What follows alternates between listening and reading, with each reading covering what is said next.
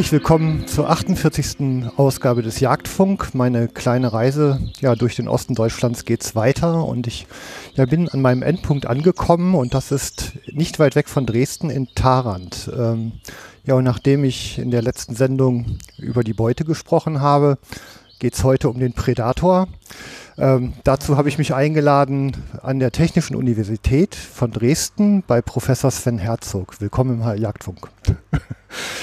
ja, ähm, Hunger hat der Predator, so viel steht, glaube ich, von im Vornherein fest. Und ähm, ja, wir leben ja hier in einer Welt, in der es manchmal ja, mehr Experten als Beutetiere gibt. Und insofern war für mich auch nicht ganz leicht, so unter diesem ganzen wilden Wald der lauten Stimmen mal jemanden zu finden, der da mit Gelassenheit rangeht. Und insofern freue ich mich ganz besonders, mal hier zu sein. schön, dass ihr da seid. ähm, ja, Rückkehrer Wolf ähm, als, als Großraubtier ähm, ja sicherlich erstmal eine, eine Erscheinung in ja in dieser kulturell so durchgearbeiteten, sehr, sehr arbeitsteiligen Welt, in der wir leben, wo alles Plänen und, und Rhythmen folgt, die man sich vorher an irgendwelchen Reißbrettern in Excel-Tabellen, in Projektplänen zurechtgelegt hat. Und auf einmal haben wir wieder sowas wie Wildnis. Ähm, das ging ja sogar gar nicht weit weg von hier los. Ne? Ja, ja, richtig. Und ähm, das ist ein Phänomen, was eigentlich im Grunde immer schon gab. Wölfe sind eigentlich immer nach Westen gewandert ähm, aus einem großen Verbreitungsgebiet in Osteuropa, in Nordosteuropa. Also wir haben ja eine Wolfsvorkommen in der Sowjetunion, der ehemaligen heutigen Russland, äh, heutigen baltischen Ländern, die eigentlich nie verschwunden war, die eigentlich immer vital war, die immer dort lebte. Und von dort sind eigentlich auch immer Tiere nach Westen gewandert. Teilweise hat man das sogar bis in die alte Bundesrepublik verfolgen können. In der Lüneburger Heide kam in der Nachkriegszeit mal ein Wolf zur Strecke, der eben auch sehr viel Haustiere wohl gerissen hatte. Mhm. Also diese Rückwanderung ist erstmal nichts Neues.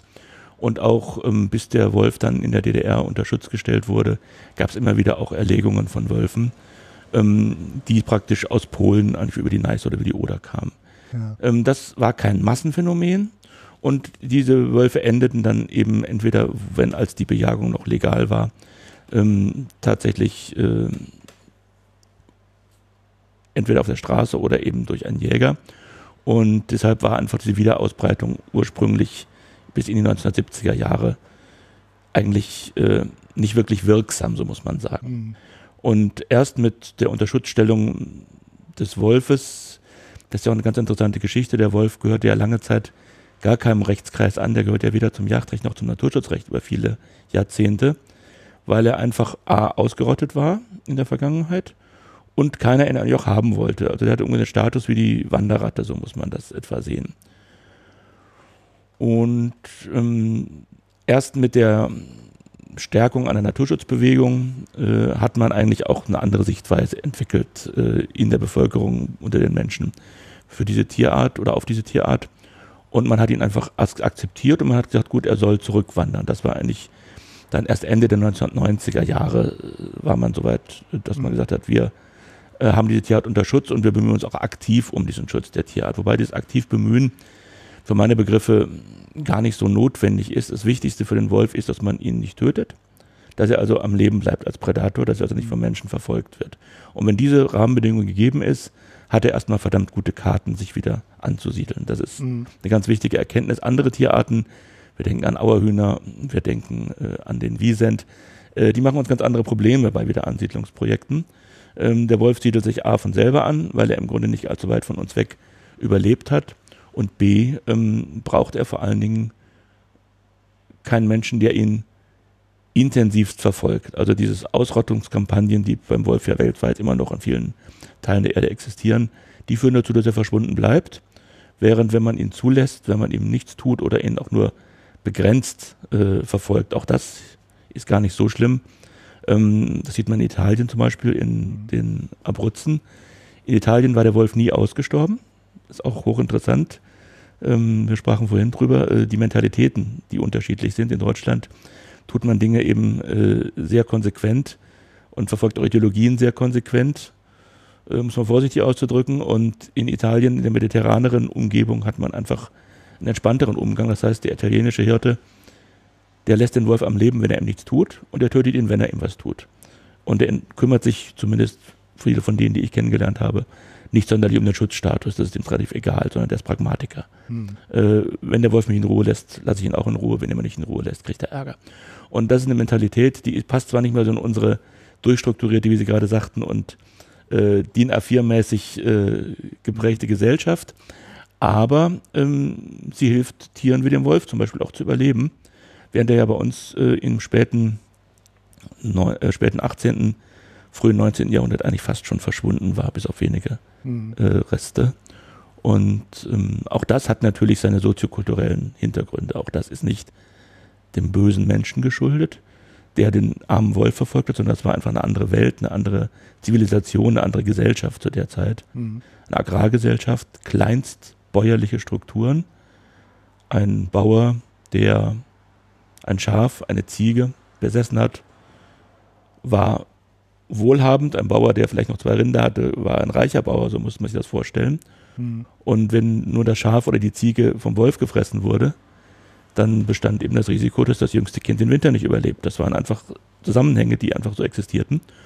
Und dementsprechend haben die Menschen damals aus ihrer soziokulturellen und sozioökonomischen Situation heraus völlig richtig gehandelt, den Wolf zurückzudrängen und im Grunde auch zu bekämpfen.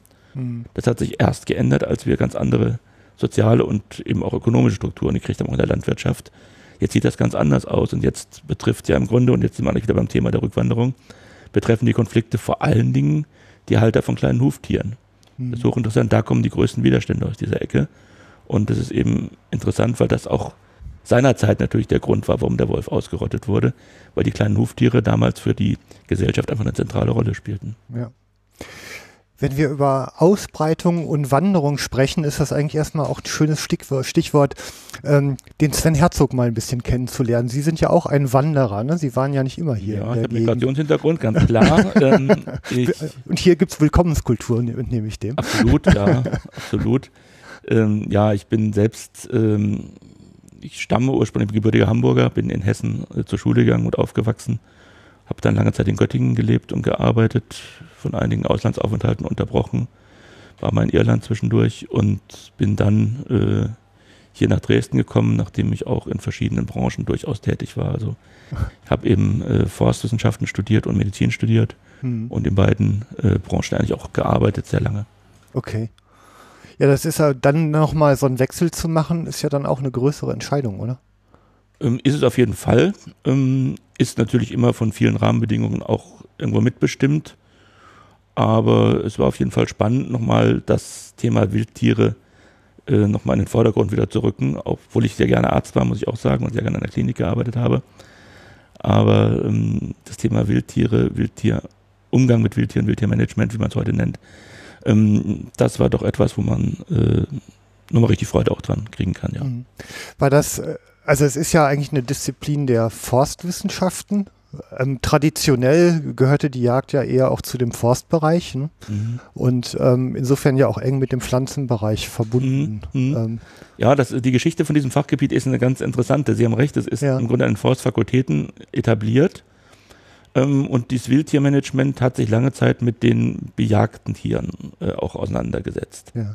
Was aber von der Definition her gar nicht so ist. Also wir definieren als, also als fachliche Disziplin definieren wir uns als diejenigen, die sich mit Tieren beschäftigen, die mit dem Menschen interagieren, die also im Grunde die Schnittstelle Mensch-Wildtier untersuchen. Wir sind also nicht die speziellen Zoologen der Wirbeltiere hm. und nicht die speziellen Zoologen der Jagdbahntiere, sondern wir sind die Leute, die sich damit beschäftigen, Schnittstelle Mensch-Tier, wo kommt der Mensch mit dem Tier in Kontakt? Das kann sein, weil er äh, das Tier nutzt, also es in die Pfanne hauen will oder das Fell über die Ohren ziehen will wo er das Tier schützt. Auch das ist ja eine Form der Nutzung nichts anderes letztendlich, eine extensive mhm. Form äh, des, der Interaktion in Form einer Nutzung. Ich schütze das Tier ja in aller Regel, weil ich denke, dass es für irgendwas gut ist. Mhm. Äh, und damit bin ich wieder in der Nutzung. Ähm, oder weil zum Beispiel das Tier ihm, den Menschen, beeinträchtigt, weil es ihm was wegfrisst auf dem Acker oder im Wald. Ähm, oder weil es in urbane Räume äh, eindringt, einwandert und dort den Menschen entweder angenehm oder unangenehm auffällt. Also diese ganzen Punkte, das ist eigentlich das große Thema der Wildbiologie und Wildökologie, also immer diese Mensch-Wildtier-Interaktion, die untersuchen wir. Äh, wir sind in Deutschland eben aufgrund der Tradition sehr stark an äh, forstliche Fakultäten gebunden. Das hat auch ein bisschen mit der Situation in Göttingen damals zu tun, wo damals der erste Lehrstuhl für Wildbiologie in den 30er Jahren auch äh, gegründet worden ist. War ja sehr bald nach dem ersten Lehrstuhl weltweit überhaupt, den Aldo Leopold ja letztendlich in den USA innehatte. Das heißt, dieses Fachgebiet gibt es eigentlich seit den 1930er Jahren, muss man sagen. Hm. Aldo Leopold war der Erste. Also es ist ja eigentlich auch, wenn wir jetzt ähm, so ein Spezialthema Wolf, diese Spezies mal rausnehmen, auch ähm, ja eigentlich der größte Teil ist ja das Einbetten in die vorhandene Welt. Ne? Also welche Interaktionen finden jetzt Richtig. an welcher Stelle wie statt. Mhm. Und ähm, ja, insofern bin ich hier im Epizentrum quasi der, der Wissenschaft zu diesen Dingen, wenn man so will. Der Wissenschaft vielleicht, ähm, ja. wobei da natürlich durchaus die Kollegen in Osteuropa und Nordamerika auch noch eine große Rolle spielen, ja. die natürlich sehr viel mehr Erfahrung mit etablierten Wolfspopulationen haben. Mhm. Aber natürlich auch im Epizentrum der Wiederbesiedlung, das ist ganz klar. Und im Epizentrum auch der Konflikte, die mit dem Wolf äh, entstanden oder im Zusammenhang mit dem Wolf entstanden sind. Da haben wir natürlich hier durchaus ähm, einiges äh, zu bieten. Und ähm, ja, das, ähm, diese, diese Situation im Moment ist unheimlich spannend, weil der Wolf als rückwandernde Tierart, und ich gehe auch wirklich davon aus, dass es eine wandernde Tierart ist, ich halte nicht viel von den Hypothesen, dass irgendwelche Wölfe schwarz heimlich irgendwo ausgesetzt worden sind, was ja immer wieder durch die mhm. Medien geistert. Ähm, ich kann das nicht ausschließen, aber selbst wenn es so wäre, wäre mittlerweile der Anteil an freigesetzten Tieren, wenn das mal eine Handvoll wären, was ich wie gesagt nicht glaube, äh, für die Population relativ eine Quantität negligible. Mhm. Ähm, die Population hat eine sehr gute Dynamik, äh, weil sie im Grunde letztendlich ja der östlichste, Entschuldigung, der westlichste Vorposten der osteuropäischen und der baltischen Wolfspopulation ist. Also wir haben hier keine eigene, eigenständige Population, wie das auch gerne äh, immer wieder dargestellt wird. Das hat, denke ich mal, ist meine Meinung, mehr äh, naturschutzpolitische Gründe von der mitteleuropäischen Flachlandpopulation zu sprechen, weil nur auf die Art und Weise kann man diesen hohen Schutzstatus aufrechterhalten, den wir hier in Mitteleuropa für den Wolf mhm. haben, den er bislang eigentlich auch zu Recht hatte, muss man sagen. Ähm, man muss gucken, wie es in der Zukunft sich entwickelt. Ähm, das war ein bisschen ein politischer Winkelzug. Ähm, das ist nichts Böses, aber rein fachlich gesehen sind wir uns eigentlich einig unter allen äh, maßgeblichen Kollegen, auch die Erfahrung damit haben. Die Population des Wolfes ist dieselbe Population, wie wir sie auch in Osteuropa, in Russland oder im Baltikum beispielsweise haben. Das heißt, diese Tiere wandern einfach weiter, die Population dehnt sich nach Westen aus und wir sind hier sozusagen der, oder jetzt mittlerweile die Lüneburger Heide, äh, die dort etablierten Tiere, sind der westlichste Vorposten einer osteuropäischen, baltischen mhm. Population. Äh, die nächste Population, die dann sozusagen unabhängig ist, die also keinen Paarungskontakt bisher noch hat, ist dann die Abruzzo alpine, so nennen wir sie, die also im Grunde äh, die Population der, die, die, die Wölfe des Grand Massif, des, äh, der französischen Alpen mhm. und der Abruzzen letztendlich umfasst. Ähm, darüber gibt es dann dann noch in Spanien im Grunde ein eigenes Vorkommen und es gibt in Mittelschweden und Norwegen ein eigenes Vorkommen, die auch mhm. eigene Populationen darstellen im Moment noch. Und irgendwann wird sich sicherlich auch durch die Westwanderung der osteuropäischen Tiere und die Nordwanderung der Abruzzo-alpinen Tiere irgendwann in Bayern, vermutlich morgen in Baden-Württemberg, dieser Paarungskontakt wiederherstellen lassen. Das mhm. ist eine Frage von zehn Jahren jetzt mhm. vielleicht noch. Okay, wenn wir einfach mal so ein bisschen Grundlagen. Also wir haben ja im Moment äh, Februar, das ist wahrscheinlich so auslaufende Ranzzeit. Ne? Genau, also ja. da sind wir bei den Kaniden wahrscheinlich relativ übereinstimmend. Mhm. Diese eine Fortpflanzungszeit im Jahr gilt genau. wohl dann auch für den Wolf. Die gilt auch für den Wolf, genau. Also so, dass wie bei vielen Tierarten eben der Nachwuchs so im Frühling, wenn der Hauptwachstumsschub ja. äh, beginnt, genau. Halt dann kommen die Welpen wird. zur Welt. Um, die Welpenzahlen ist ganz interessant. Es wurden ja immer wieder Rudel mit sehr vielen Welpen auch beobachtet. Mhm. Ähm, das ist eine ganz spannende Frage, äh, ob tatsächlich ähm, die einzelne Alpha-Wölfin, so geht man ja bislang noch von der Hypothese aus, dass wir beim Wolf eine sehr starke hierarchische Struktur im Rudel haben, mhm. dass wir also eine Alpha-Rüden und eine Alpha-Fähe haben, die im Grunde auch einzig und allein Nachkommen haben miteinander und deren Junge dann auch gemeinsam mit Jungtieren aus den letzten Jahren oder dem letzten Jahr äh, aufgezogen werden. Das heißt also, die Vorjahresgeschwister helfen mit bei der jungen Aufzucht der diesjährigen Welpen. Das ja. ist so die klassische Annahme, die wohl auch in den meisten Fällen zutrifft. Ähm, mittlerweile diskutiert man aber so ein bisschen die Frage, ist es wirklich so oder haben wir mittlerweile so günstige Bedingungen für den Wolf auch hier, dass tatsächlich auch ähm, nachrangige Tiere unter Umständen auch nochmal Jungtiere haben, hm. weil wirklich Welpenzahlen von weit über zehn äh, ist nicht sehr wahrscheinlich, dass die wirklich von einer äh, einer Fähe stammen und auch so lange überlebt haben, sämtliche. Mhm. Äh, dass so viele in einem Wurf sind, ist kein Problem, aber dass die dann wirklich auch alle durchkommen und großgezogen ja. werden, das kann sein. Aber ähm, das muss man überlegen und muss das vor allem untersuchen auch, ob das nicht auch eine andere oder eine Veränderung letztendlich der äh, sozialen Situation in einem Wolfsrudel ähm, zur Ursache hat. Müsste man ja. gucken. Aber dann der Klassiker ist eben der, dass diese Alpha-Fee und Alpha-Rüde sich fortpflanzen. Ja. Ähm, die, also die Welpen, die werden, ich weiß nicht, vermute ich mal so April rum gesetzt dann so in oh, der Gegend. Ja, ne? mhm. Und ähm, jetzt ist es ja typischerweise so, dass die über den ersten Winter ja meistens so geführt, kennt man von anderen Tierarten ja eben auch, ne? bevor mhm. die dann eigene ähm, Wege ziehen. Jetzt hört man beim Wolf halt auch immer, dass die Jungwölfe dann anfangen zu wandern. Also mhm. die werden regelrecht aus dem Rudel verstoßen und gehen dann auf mhm, Wanderschaft. richtig, ne? also es ja. bleiben eben nicht alle Jungtiere beim Rudel, es bleiben einige beim Rudel. Ähm, andere werden im Grunde äh, aus dem Rudel mehr oder weniger aktiv mhm. ähm, herausgedrängt und suchen sich dann neue Lebensräume. Das ist eine ganz normale Verhaltensweise der Wölfe auch. Dieses ähm, machen viele Tiere, machen nicht nur Wölfe, machen auch Biber, äh, machen auch Fischotter, also ähm, macht letztendlich auch äh, die Schalenwildarten. Ähm, das ist äh, die Rudelbildende natürlich. Ähm, das ist eine ganz normale Verhaltensweise, damit einfach der Lebensraum nicht übernutzt wird. Ähm, machen sich Tiere letztendlich auf die Suche nach neuen Lebensräumen. Und ähm, diese Tiere haben auf dieser Suche auch naturgegeben eine sehr hohe Mortalität. Das muss man wissen und kennt man auch. Diese Not Mortalität ist eben äh, sehr ähm, stark auch innerartlich bedingt. Das heißt, wir haben beispielsweise ähm, aus dem Bereich Alaska äh, Kenntnisse, dass man um die 80 Prozent der natürlichen Mortalität eine innerartliche ist, dass dort also diese Welpen auf ihrer Wanderschaft einfach äh, von anderen Rudeln attackiert und totgebissen werden, mhm. weil die dort nicht akzeptiert werden. Das heißt, diese Welpen brauchen, um zu überleben, eigentlich dreierlei. Sie brauchen ein unbesitztes Rudelterritorium. Das kann eben auch mal sein, dass zum Beispiel nur der Fähe oder die Alpha-Fähe oder Alpha-Rüde verloren gegangen ist. Es kann auch sein, dass dort irgendwie mhm. gar kein dominantes äh, Pärchen sitzt. Ähm, und sie brauchen natürlich äh, eine Nahrungsbasis und sie müssen im Grunde einfach auch den Weg dahin irgendwie schaffen. Das sind eigentlich so die drei Voraussetzungen. Mhm. Bei uns in Deutschland haben wir das Problem oft, dass wir auf Straßen diese Tiere auch dann zu Tode kommen, also mhm. die klassischen Verkehrsopfer.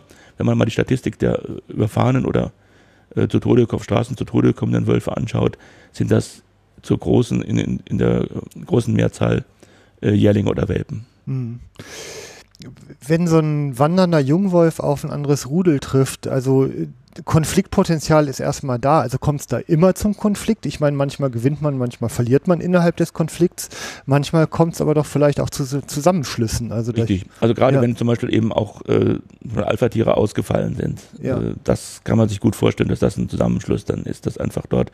Oder wenn zum Beispiel auch nur äh, ein Einzelwolf, das ist ja in unserer Situation äh, der häufigere Fall, nicht so sehr, dass irgendwo ein Alpha-Tier ausfällt, das haben sie dort, wo der Wolf in einer hohen Dichte flächendeckend vorkommt, also in Sibirien oder in Nordamerika. Dort ist eben die Wahrscheinlichkeit sehr gering, dass dort ein Territorium gar nicht besetzt ist. Mhm. Aber bei uns, bei der Neubesiedlung dieses Lebensraums oder Wiederbesiedlung dieses Lebensraums, äh, ist ja oft so, dass im Grunde erstmal ein Einzelwolf irgendwo auftaucht. Mhm. Und der bleibt dann eine Weile und wandert dann weiter. Und wenn dieser nur eine Weile bleibt und es kommt per Zufall ein zweiter dazu, dann ist das eine gute Chance, eben auch tatsächlich dann hier dort ein neues Rudel zu etablieren. Sofern die Rahmenbedingungen ansonsten stimmen, das ist A, in Ruhe gelassen werden. Da gehen wir mal in Deutschland von aus, dass das eigentlich der Normalfall ist. Also die werden sicherlich nicht illegal gewildert äh, in großem Stil. Einzelfälle sicherlich ja, aber äh, es ist sicherlich kein Massenphänomen in dem Sinne. Und äh, das zweite ist eine Nahrungsbasis. Und das ist ganz interessant. Ähm, was ist die Nahrungsbasis bei uns? Ähm, das ist aber nochmal ein eigenes Thema, da können wir gleich noch Ja, machen. bestimmt. Also das ist jetzt erstmal soweit die Mechanik, wie ja auch eine genetische Durchmischung stattfindet. Ne? Genau. Und die ist beim Wolf natürlich besonders deshalb wichtig, weil durch diese Alpha äh, Rüde, Rudelstruktur ähm, natürlich immer so ein bisschen äh, das Risiko einer zu starken Paarung von verwandten Tieren auch eintreten würde, wenn die Nachkommen beispielsweise im Rudel verbleiben würden und nicht abwandern würden. Mhm. Denn wenn sich immer nur zwei Tiere fortpflanzen, dann ist der Verwandtschaftsgrad eben in so einem Rudel dann sehr mhm. groß. Und äh, das kann man eigentlich nur auflösen langfristig, um nicht zu viel, ähm, zu viel ähm, sogenannte Inzucht, würde ich es mal nennen, obwohl es keine Inzucht im Sinne ist. Inzucht ist eigentlich eine Strategie, die der Bauer äh, in der Tierzucht verwendet. Mhm. Aber dieser Phänomen, dieses Phänomen Inzucht führt eben zu einer sogenannten Homozygotwerden ähm, der verschiedenen Genorte. Äh, das heißt, ein Verlust an genetischer Variation ist damit verbunden. Mhm. Und dieser Verlust an Variation kann langfristig ähm, eben auch zu einer geringeren Anpassungsfähigkeit führen.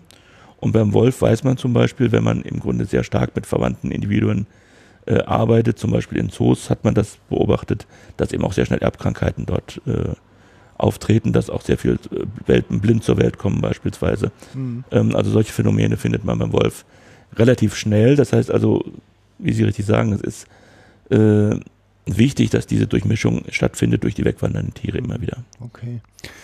Wenn ich jetzt mal eine Populationsdynamik betrachte. Also bei vielen anderen äh, Tierarten, also insbesondere hat man ja sowas wie, wie Fuchs, Waschbär, Marderhund untersucht, hat man auf einer gegebenen Nahrungsgrundlage so eine ja, Hockeystick-Kurve, also mhm. die Pflichtkurve in jedem Businessplan, damit mhm. kriegt man die Finanzierung, mhm. ist halt in der Ausbreitung ja ähnlich. Ähm, und irgendwann läuft so eine Kurve dann halt in eine Sättigung hinein, wo mhm. natürlich halt einfach die Nahrung nicht mehr ausreicht, um alle mhm. satt zu kriegen. Mhm. Und dann ja vermutlich auch Krankheiten leicht mhm. Einfluss haben. Mhm. Im Moment ist es ja so, dass der Wolf noch in seiner Ausbreitung, naja, in, innerhalb Zentral- oder Mitteleuropas halt eher am Anfang steht.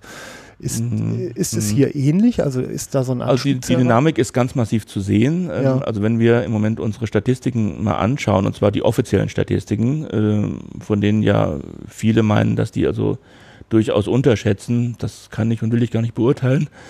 Ich will da auch ganz gerne konservativ schätzen mal. Und schauen wir die offiziellen Statistiken an, dann sehen wir im Grunde ähm, eine exponentielle äh, mhm. Zunahme im Moment. Das heißt also, wir sind in der Situation, dass sich die Anzahl der Wölfe in Deutschland von Jahr zu Jahr nicht ganz, aber ich denke mal schon fast verdoppelt. Mhm. Das heißt also, diese Dynamik ist drin und das ist auch gut so, weil das natürlich auch zeigt, dass es eine gesunde ein gesundes Ausbreitungsmuster vorhanden. Mhm. Für eine Wiederbesiedlung ist das gut. Ähm, es hat verschiedene Konsequenzen. Wir haben das uns selber mal durchgerechnet. Ähm, zum Beispiel ist das Thema Straßenverkehr oder Tod im Straßenverkehr ist beim Wolf kein Artenschutzthema mehr.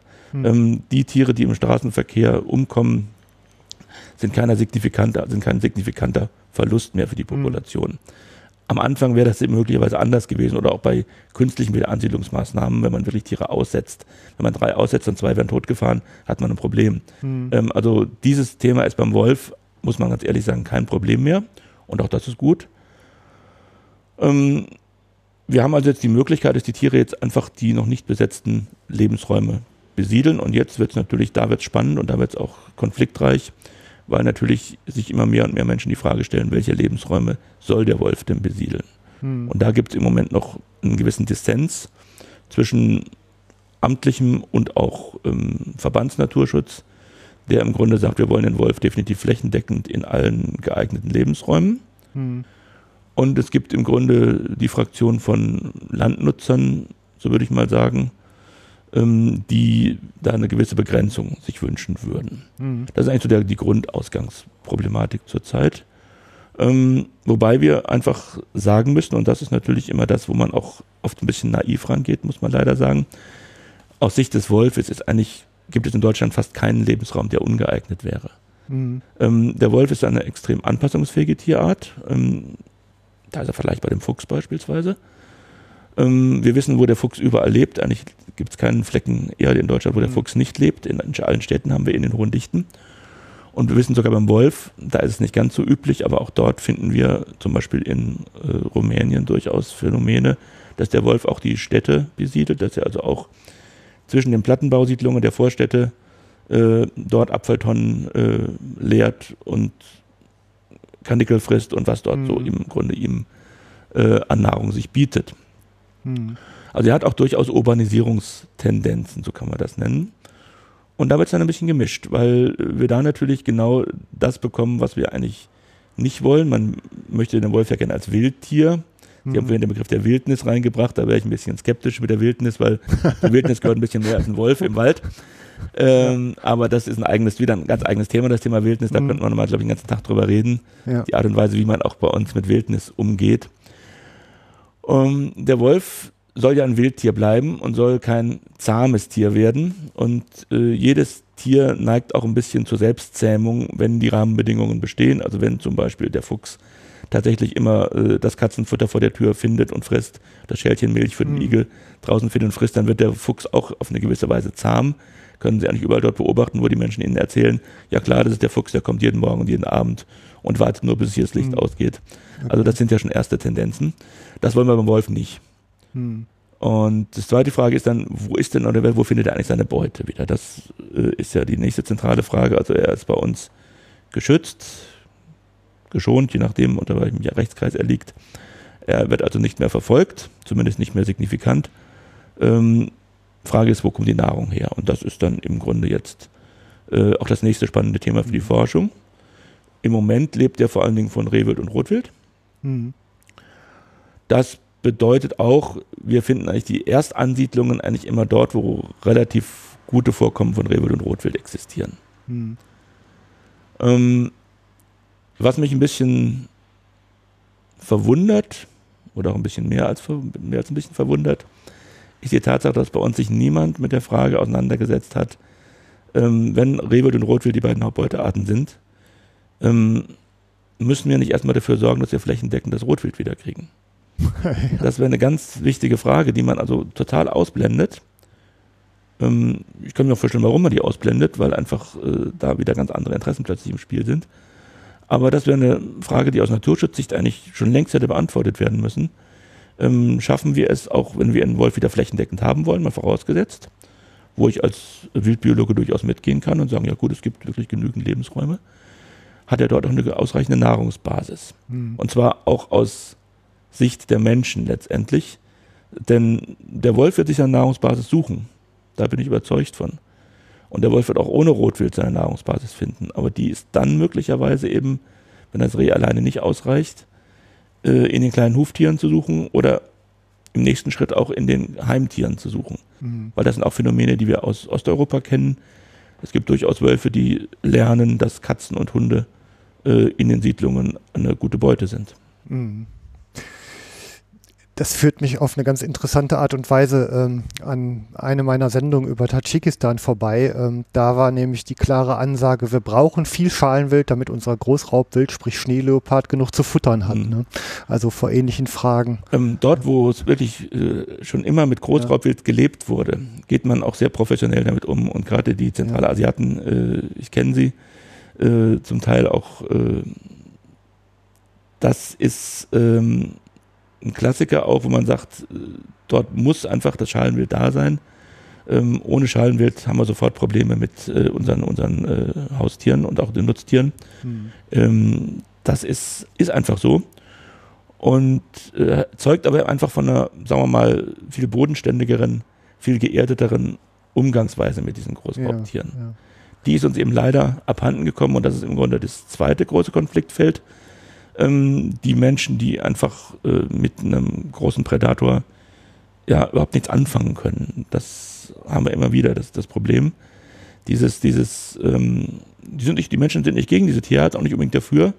Hm. Sie können damit nicht viel anfangen und finden es vielleicht nett und niedlich, aber äh, es fehlt einfach wirklich äh, die bodenständige Verbindung zu diesen Tieren letztendlich. Ja.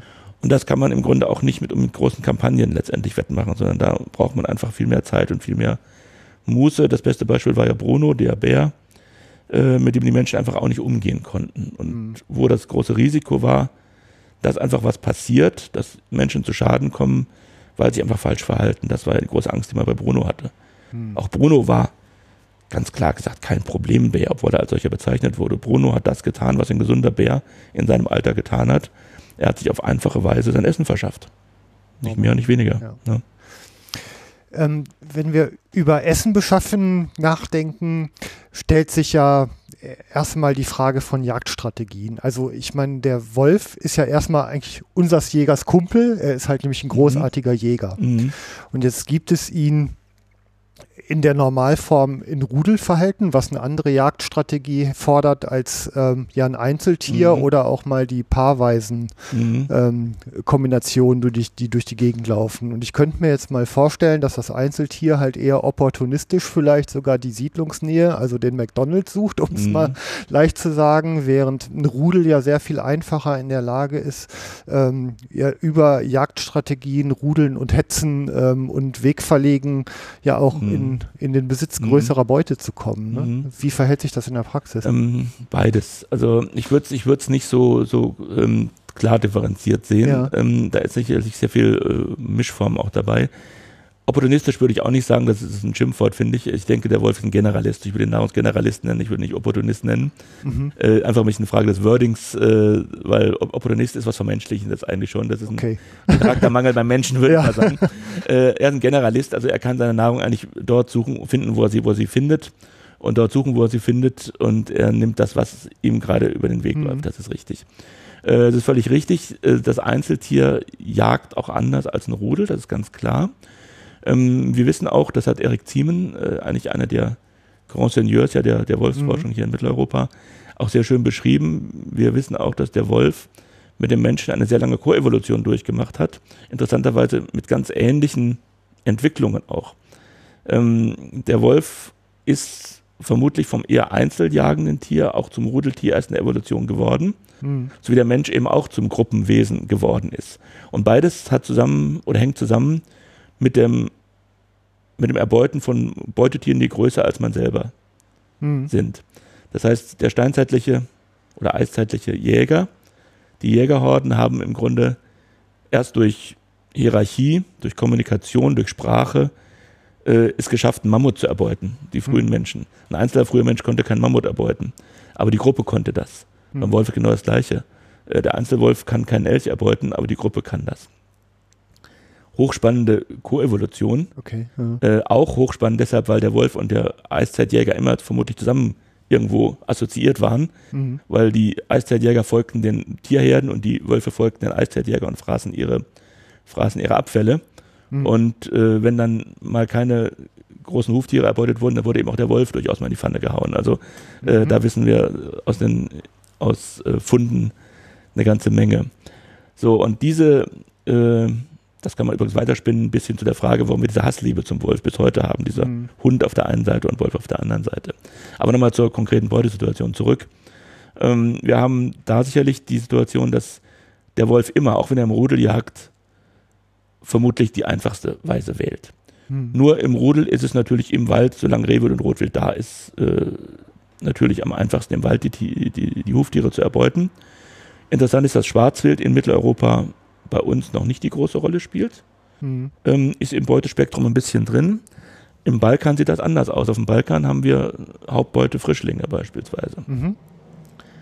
Das heißt also auch hier wieder Generalist, was da ist, wird im Grunde erbeutet. Und wir vermuten im Moment mal, dass es so ist, dass bei uns einfach das Schwarzwild, weil es eben doch relativ wehrhaft ist. Und ähm, beim Schwarzwild, da ist es genauso, äh, wie Sie auch sagen, das Schwarzwild braucht auf jeden Fall eine Judeljagd. Mhm. Weil da brauchen, müssen Tiere im Grunde ähm, die erwachsenen Wildschweine ablenken, mhm. äh, damit dann der Frischling erbeutet werden kann. Weil ansonsten äh, geht das schief und ist für den Wolf auch sehr gefährlich, so eine mhm. Attacke auf Schwarzwild. Ähm, das heißt, dort braucht es das Rudel beispielsweise, während äh, kleinere Rudel bzw. Einzeltiere eben durchaus ein Reh oder auch ein, ein Stück Rotwild mehr erbeuten können. Aber ähm, die Frage ist eben, wenn die Rehwild- und Rotwilddichte nachlässt, was passiert dann? Äh, wie entwickelt sich das dann weiter? Also diese Situation mhm. zu antizipieren, das hat man bislang eigentlich leider versäumt. Denn hier ist dann die Frage, ist dann wirklich der, äh, der Wechsel zum Schwarzwild angesagt? Klammer auf, geht dann, wenn wir größere Rudel haben, Klammer zu. Oder sind dann eben die kleinen Huftiere wieder das, äh, im Zentrum der, des Interesses mhm. oder eben auch die Heimtiere? Das sind dann eben genau die Fragen, wo geht die Entwicklung hin? Ähm, die kleinen Huftiere sind im Moment einfach vom, vom Kosten-Nutzen-Verhältnis für so einen Wolf das günstigste, weil so ein Schaf ist eingesperrt, äh, kommt also nicht weg, ist in großen Mengen vorhanden in der ganzen Herde. Hm. Und äh, wenn man einmal rausgefunden hat, wie man diesen Zaun überwindet, und die Zäune sind für den Wolf relativ leicht zu überwinden, die dort verwendet werden. Ich sage immer, der einzige wolfsichere Zaun ist eigentlich der, den ein Zoo oder ein Tierpark, der Wölfe hält, äh, anwendet, um die Wölfe drin zu halten. Und das sind ganz mächtige Zäune. Und drin halten ist im Allgemeinen sogar noch leichter, weil der Wolf, der im Gehege sitzt, der hat zu fressen, dem geht es eigentlich recht gut, als jemanden sozusagen nicht reinkommen zu lassen in Schafsferch, wo dann was Attraktives im Ferch mhm. sich befindet. Mhm. Also diese Zäune sind eigentlich für den Wolf äh, nicht unbedingt ein Hindernis, ein ernsthaftes. Ja, was man so hört, die gehen ja sowohl drüber als auch drunter her. Genau. Ja, ähm, ja. Und die Höhe wird halt irgendwann, ist auch kein Ding mehr, selbst wenn elektrifiziert, weil kein mhm. Masseschluss zur Erde mehr da ist. Ne? Richtig, ne? dann ja, ist dann, ja, und dann ist halt das Drama, sobald der Wolf drin ist, kommen die Schafe aber auch nicht mehr raus. Ne? Kommen die Schafe nicht mehr raus, fangen an mhm. panisch zu werden und dann passiert das, was wir diesen berühmten Fuchs im Hühnerstall-Effekt nennen. Äh, der Predator tötet dann auch erstmal und frisst nicht. Das heißt also, der Reflex zu töten ist dann einfach da. Mhm. Er kann ja auch nichts für, das ist auch kein Blutrausch oder was man dem Wolf sonst so nachsagt, das ist Quatsch. Äh, der ist einfach als Predator, der nicht, der nicht äh, oder nicht, nicht daran angepasst ist, dass Tiere in großen Massen auftreten, die nicht weglaufen, mhm. ähm, sondern Tiere laufen immer weg und sind rar draußen, die Beutetiere. Ja. Also tötet er, was er kriegt erstmal. Mhm. Und dementsprechend bringt er auch mehr Schafe oder äh, Ziegen oder auch durchaus Rinder äh, um, als er wirklich fressen kann in dem Moment. Und das sind dann im Grunde immer diese, diese schaurigen Bilder dazu, oft dann noch Tiere nicht getötet, sondern einfach nur verletzt, die dann über mhm. Tage lang noch auf der Weide liegen. Das sind einfach diese Bilder, wo man einfach aus Tierschutzsicht sagen muss, ähm, das sind unschöne Situationen. Das sind im Grunde menschengemachte Situationen und deshalb sind wir als Menschen auch verantwortlich, die Situationen zu vermeiden. Hm. Über Weitgerechtigkeit denkt er halt nicht nach. So ist es, genau. ja, das ist halt der Unterschied. Ähm, ja, da sind wir jetzt eigentlich schon mitten im Thema der Wechselwirkung. Also ähm, ich, ich verbreite ja auch immer irgendwie die Theorie, wir leben ja wenigstens in Zentraleuropa in einer vollständig durchgestalteten Landschaft, eine Kulturlandschaft. Und das heißt natürlich, man hat im Grunde ja auch Zielvorstellungen. Ähm, was soll mit einem solchen Quadratmeter Land passieren? Ähm, welchen Ertrag möchte ich daraus haben? Über welche Art von Nutzung? Und ich muss mir natürlich auch Gedanken darüber machen, welche Tierarten in welcher Zusammensetzung mit welchen Nahrungsketten vorkommen sollen. Und ähm, da sind wir ja eigentlich dann mitten in den Interessenkonflikten. Also der der Wolf äh, schaut natürlich irgendwie, wie er sich und seine Nachkommen satt bekommt. Das tun wir letztendlich auch und dann ist der Konflikt ja da. Ähm, an den Tisch setzen und sich einigen kann man ja nicht. Mhm, ähm. Gut, ich meine, ja. das, äh, man kann es indirekt machen, indem es gibt ja nun auch für jede Tierart durchaus Leute, die sie irgendwo vertreten. Mhm. Wobei, ähm, da muss man ein bisschen aufpassen. Ähm, ähm, wer den Wolf im Moment vertritt, bin ich mir nicht sicher, ob er wirklich den Wolf vertritt oder ob er nicht im Grunde auch das eigene Geschäft vertritt letztendlich. Mhm. Also gerade das Thema große Umweltverbände sehe ich mittlerweile in Mitteleuropa sehr kritisch. Ähm, wir müssen von der Naturschutzindustrie sprechen, die wir haben, die mhm. natürlich auch ganz eigene Ziele hat. Und wo dann leider muss man sagen, das, was wir früher noch als Naturschützer vor 20, 30 Jahren in der Fläche wirklich als reine Naturschutzleistung, als bodenständige äh, als Ziel gesehen haben, ist dort weit, weit in den Hintergrund gerückt. Und ähm, die Einnahmeerzielung aus Transferzahlungen, staatlichen Transferzahlungen ist eigentlich der Haupt, ähm, äh, der Hauptgeschäftszweig eigentlich der großen Verbände mittlerweile geworden, neben den Spenden. Das ist vielleicht die andere hm. Seite.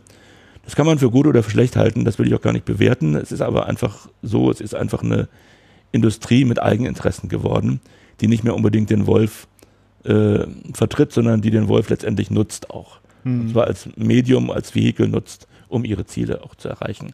Hm. Das will ich gar nicht, äh, wie gesagt, äh, unbedingt kritisieren, aber man muss es einfach so sehen. Und das Problem ist eben, dass viele Leute das noch nicht so sehen, sondern da sieht man einfach immer noch ähm, sozusagen äh, den Verband, den Naturschutzverband als etwas Gutes, Positives äh, mhm. und völlig Selbstloses, aber so ist es natürlich nicht. Mhm.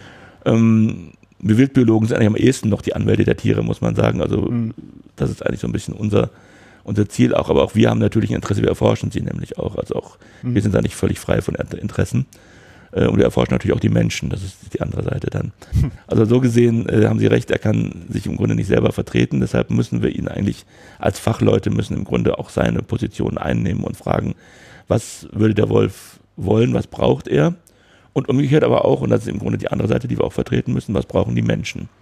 Diese Abwägung, die kann man ja auch relativ gut treffen. Das heißt, wenn wir ähm, in vielen Ländern der Erde funktioniert das auch sehr gut, eine, einen partizipativen Ansatz fahren und sagen, wir fragen einfach in der Region die betroffenen mhm. Menschen und überlegen uns, was sind die Ansprüche der Tiere und versuchen das dann in tatsächlich ähm, sehr intensiven Gesprächen ähm, auf einen Nenner zu kriegen. Das funktioniert im Allgemeinen ganz gut. Ein Problem stellen für uns viel eher tatsächlich die zentralistischen Ansätze dar. Das heißt also dieses Preußische in unserem Denken, also das alles braucht erstmal mhm. ein Gesetz und das muss von oben geregelt werden. Das ist immer gefährlich, weil das äh, nie den Einzelfall wirklich gut abbildet und weil es den Einzelfall, äh, im Einzelfall oft mehr Konflikte schafft, als es tatsächlich auch löst. Mhm. Das sehen wir auch gerade im Moment bei der Diskussion beim Wolf um schon allein um Naturschutzrecht oder Yachtrecht eine völlig unsinnige Diskussion, weil der Schutzstatus ist im Yachtrecht, ich sag mal, genauso gut, vielleicht sogar besser als im Naturschutzgesetz. Mhm.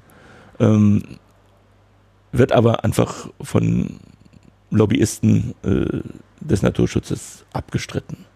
Mhm. Ähm, weil man einfach glaubt, äh, den Jäger als Feindbild zu brauchen. Das ist ja nicht der, der Gedanke, der dahinter steckt. Also dieser Konflikt Naturschutz-Jagd ähm, hat ja mit einem wunderbaren Feindbild auch zu tun. Das heißt also, der Naturschutz braucht immer jemanden, der böse ist. Und die industrialisierte Landwirtschaft ist noch zu stark politisch, die kann man vielleicht nicht unbedingt zu sehr als Bösen darstellen. Hm. Also braucht man jemand Handliches, Kleines, eine kleine Gruppe als Wähler, eine vernachlässigbare Größe. Da fallen die Jäger natürlich, äh, stehen eigentlich da äh, bereit als, als der klassische Feind. Mhm. Und das merkt man auch in den ganzen Aussagen und Publikationen im Naturschutz zum Teil. Mhm. Also ähm, da würde man sich einfach mehr wünschen, mehr sachliche Diskussionen miteinander, auch für den Wolf. Aber ich weiß genau, dieser Wunsch ist im Grunde auch, muss ein Wunsch bleiben, weil eben tatsächlich die verschiedenen Gruppen sehr starke Eigeninteressen haben. Und es geht mhm. oft nicht mehr um den Wolf leider oder um die Tiere generell. Ja, der ist dann nur die Projektionsfläche, Richtig. auf dem viel ausgetragen mhm. wird. Ne? Also mhm es wird ja, also es ist ja Jagd, das Jagdrecht ist ja ein Eigentumsrecht seit Mitte des 19. Mhm. Jahrhunderts, ähm, ja in meinen Sendungen ja auch mehrfach besprochen. Und letztendlich ist es ja auch eine, ja eine Umschichtung des Eigentumsrechtes halt in Richtung dieser in der Naturschutzverbände und der Tierschutzverbände, weil Nutzungsrechte und die Selbstbestimmung auf dem eigenen Grund und Boden natürlich verändert werden. Ähm, ja. Was man nicht unbedingt kritisieren muss, weil Eigentum ja auch mhm. sozialpflichtig ist, mhm. das stimmt. Aber auf der anderen Seite denke ich mittlerweile oft, dass es ja auch irgendwie an einem, an einem Leitbild und einer Vorstellung von Naturschutz auf Seiten des Grundbesitzes ein bisschen mangelt. Also wenn da eine Position wäre, mhm. die man, die auch gut fundiert und durchdacht wäre, die man dann einnimmt, mhm. dann hätte man es auf der Seite sicherlich auch ein Stück leichter, glaube ich oft. Ne? Mit Sicherheit, aber das ist natürlich genau dieser Gesetzgebung geschuldet, letztendlich, die wir auch mhm. bei uns haben.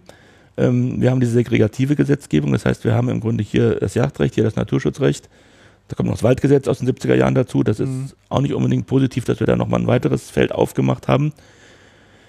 Im Grunde die, die, die unselige Situation begann eigentlich in den 30er Jahren mit dem Reichsnaturschutzgesetz, dem Reichsjagdgesetz in zwei Gesetzen. Das äh, muss man eigentlich schon kritisieren, weil damit natürlich äh, genau diese verschiedenen Lobbygruppen sich auch weitergebildet haben, die zwar ein Glück lange Zeit sehr gut zusammengearbeitet haben, aber dann im Grunde auch auf verschiedenen, man muss schon sagen, historischen Entwicklungen auseinandergedriftet sind. Mhm. Ähm, das hat eben A damit zu tun, dass äh, die Naturschutzindustrie, so muss man es nennen, ähm, in den letzten 20 Jahren sehr viel mächtiger geworden ist, als sie noch vor 40 Jahren waren. Mhm. Ähm, ich selbst kann mich an Zeiten erinnern, in den 1970er Jahren, da war Naturschutz etwas, äh, was keinen interessiert hat, etwas für Spinner, äh, vielleicht noch ein bisschen braun eingefärbt. Also das, das mochte eigentlich keiner und wollte eigentlich keiner, war eigentlich was, wo man wirklich hohes Engagement haben musste, wenn man in der Fläche draußen irgendwas macht und was Naturschutzmäßiges äh, äh, in seiner Freizeit auch machte, beispielsweise als junger Mensch. Das hat sich geändert, hat sich auch zum Glück, muss man sagen, geändert. Aber das ist natürlich dann genau nach der anderen Seite gekippt. Man hat im Grunde sich von denen, die im Grunde in der Fläche, die also Grundeigentümer sind, ähm, und die eigentlich mit einem in einem Boot sitzen, das sind die Jäger und das sind die Fischer vor allen Dingen, mhm. also die extensiven Nutzer, die Imker gehören noch dazu und eben auch zum Beispiel die Kleintierhalter, die Schafhalter und Ziegenhalter. Mhm. Das sind alles Nutzergruppen, die eigentlich sehr nah am Naturschutz dran sind und die auch sehr stark Naturschutzziele verfolgen. Jagd und Fischerei sowieso, weil die ändern zum Beispiel keine Ökosysteme. Mhm. Äh, sie nutzen nur sehr selektiv Elemente aus den Ökosystemen.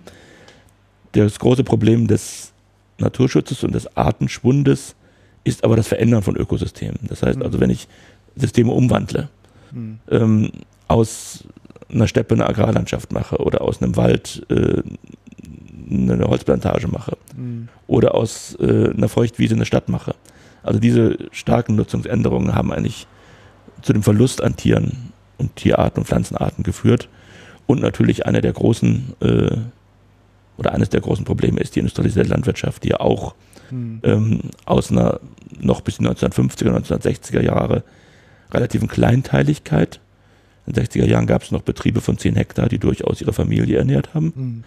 zu einer enormen Großflächigkeit und, und Monotonie und mhm. ähm, auch äh, Naturfeindlichkeit sich entwickelt hat. Mhm. Da liegen eigentlich die Probleme. Und in dieser Landschaft jetzt eine Tierart wie den Wolf sozusagen einzutakten, das ist eigentlich die Aufgabe, die wir jetzt haben. Und die wir dann im Grunde auch haben, zusammen mit den Interessen des Tieres und den Nutzerinteressen aus verschiedenster Richtung.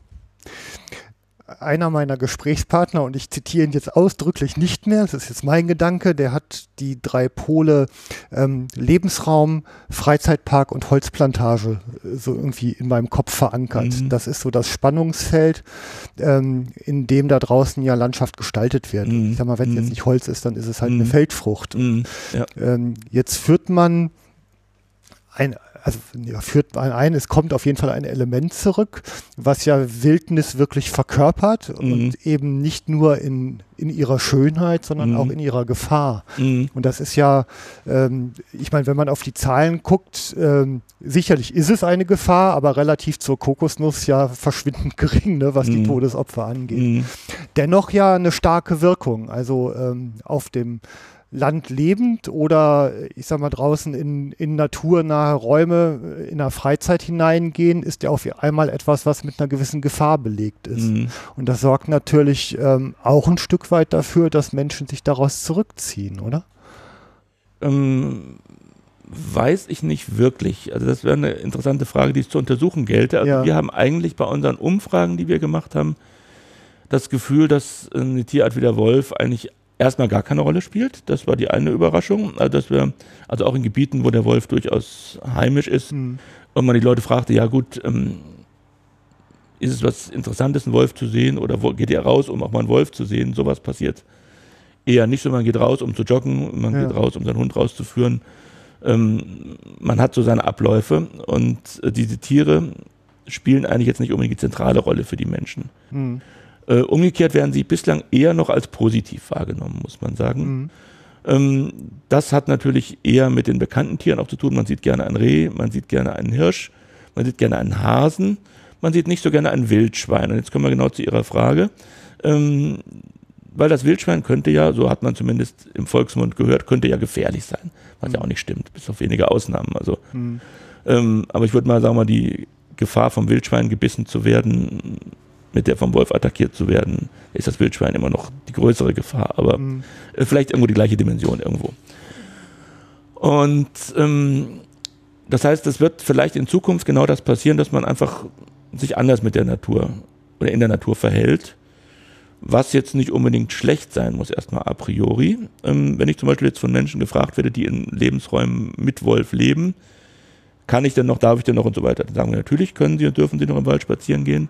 Worauf muss ich achten, ist dann die Frage, sagen, ja gut, nehmen Sie bitte Ihren Hund an die Leine, was ich eigentlich sowieso draußen empfehle, einfach auch mhm. generell der Umgang in der Natur mit Tieren, mit Wildtieren, sollte man den Hund nicht frei laufen lassen. Ähm, in dem Fall ist es dann auch noch für den Hund durchaus die bessere Lösung, weil ein freilaufender Hund kann eben durchaus mal mit einem Wolf durchaus aneinander geraten und kann da auch den kürzeren ziehen.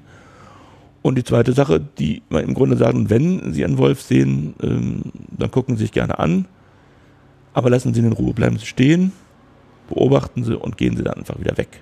Hm. Das Tier nicht verfolgen, das Tier nicht irgendwie unter Druck setzen, ähm, auch nicht wegrennen, die andere Seite, sondern ganz entspannt mit diesem Tier umgehen. Das ist eigentlich das, was wir versuchen zu vermitteln. Ähm, das sind sicherlich Dinge, die bei den Menschen auch ankommen müssen erst. Ich denke aber zumindest bisher nicht, dass es zu einer äh, Angst in den Wald zu gehen beispielsweise führt. Das denke ich im Moment erstmal mhm. nicht.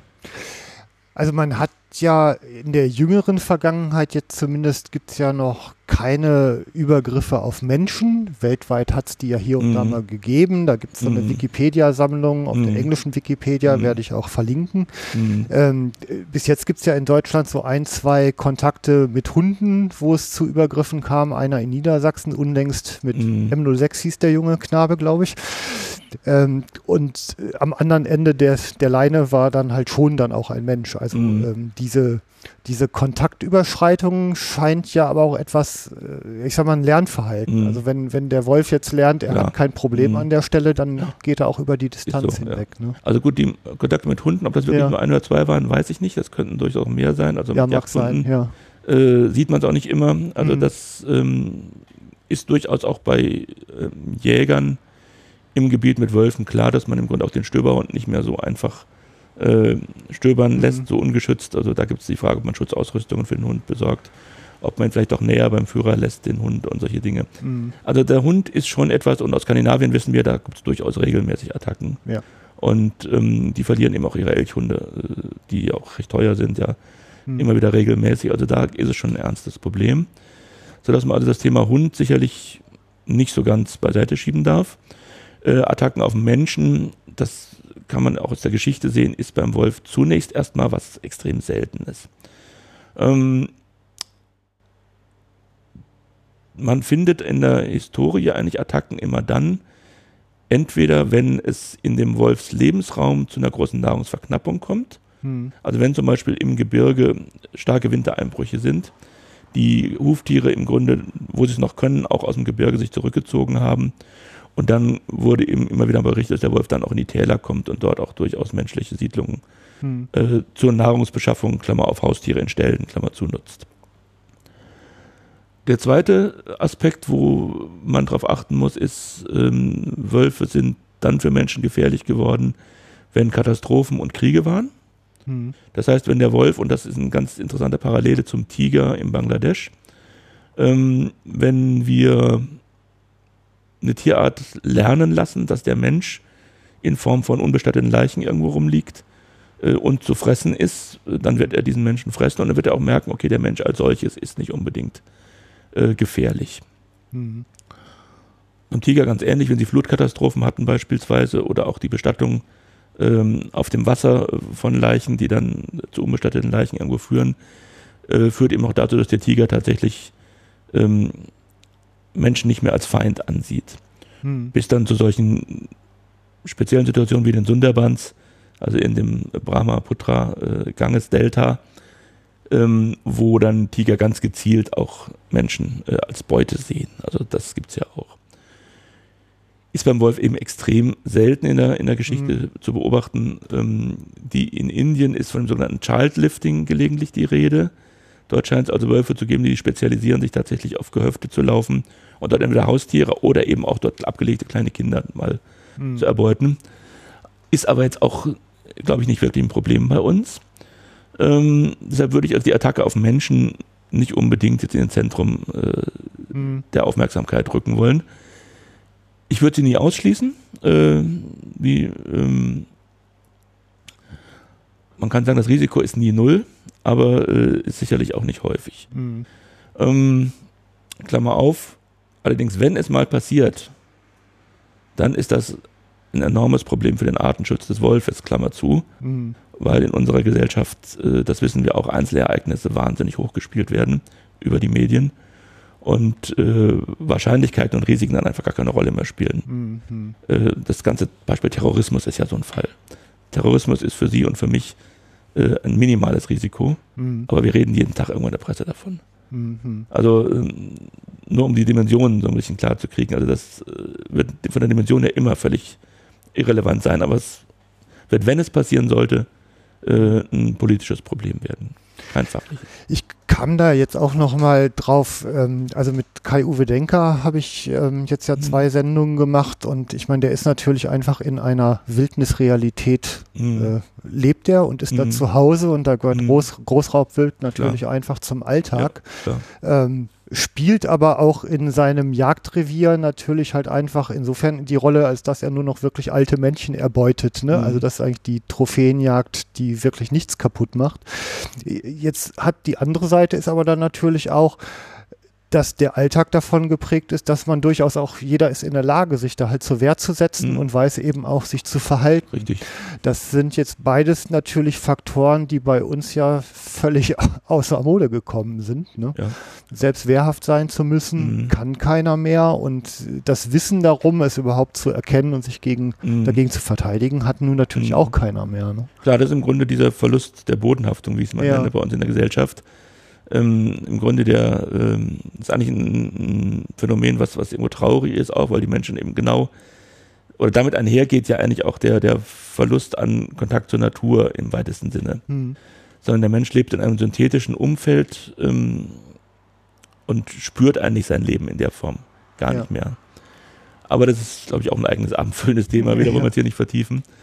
Ähm, um nochmal auf den Wolf zurückzukommen, wo natürlich ein Risiko besteht, und das ist das, was wir eigentlich seit zehn Jahren immer wieder sagen, und was zurzeit, muss man sagen, jetzt auch langsam Realität wird, wenn ich eine Tierart unter Totalschutz stelle, wie den Wolf, der eigentlich die Scheu vor dem Menschen ein bisschen als genetische Veranlagung sicherlich hat, aber vor allen Dingen als einen Lerneffekt hat. Das heißt also, der Wolf in der Ukraine, der Wolf in Russland, der Wolf in ähm, den baltischen Ländern, in Estland zum Beispiel, mhm. wird bejagt.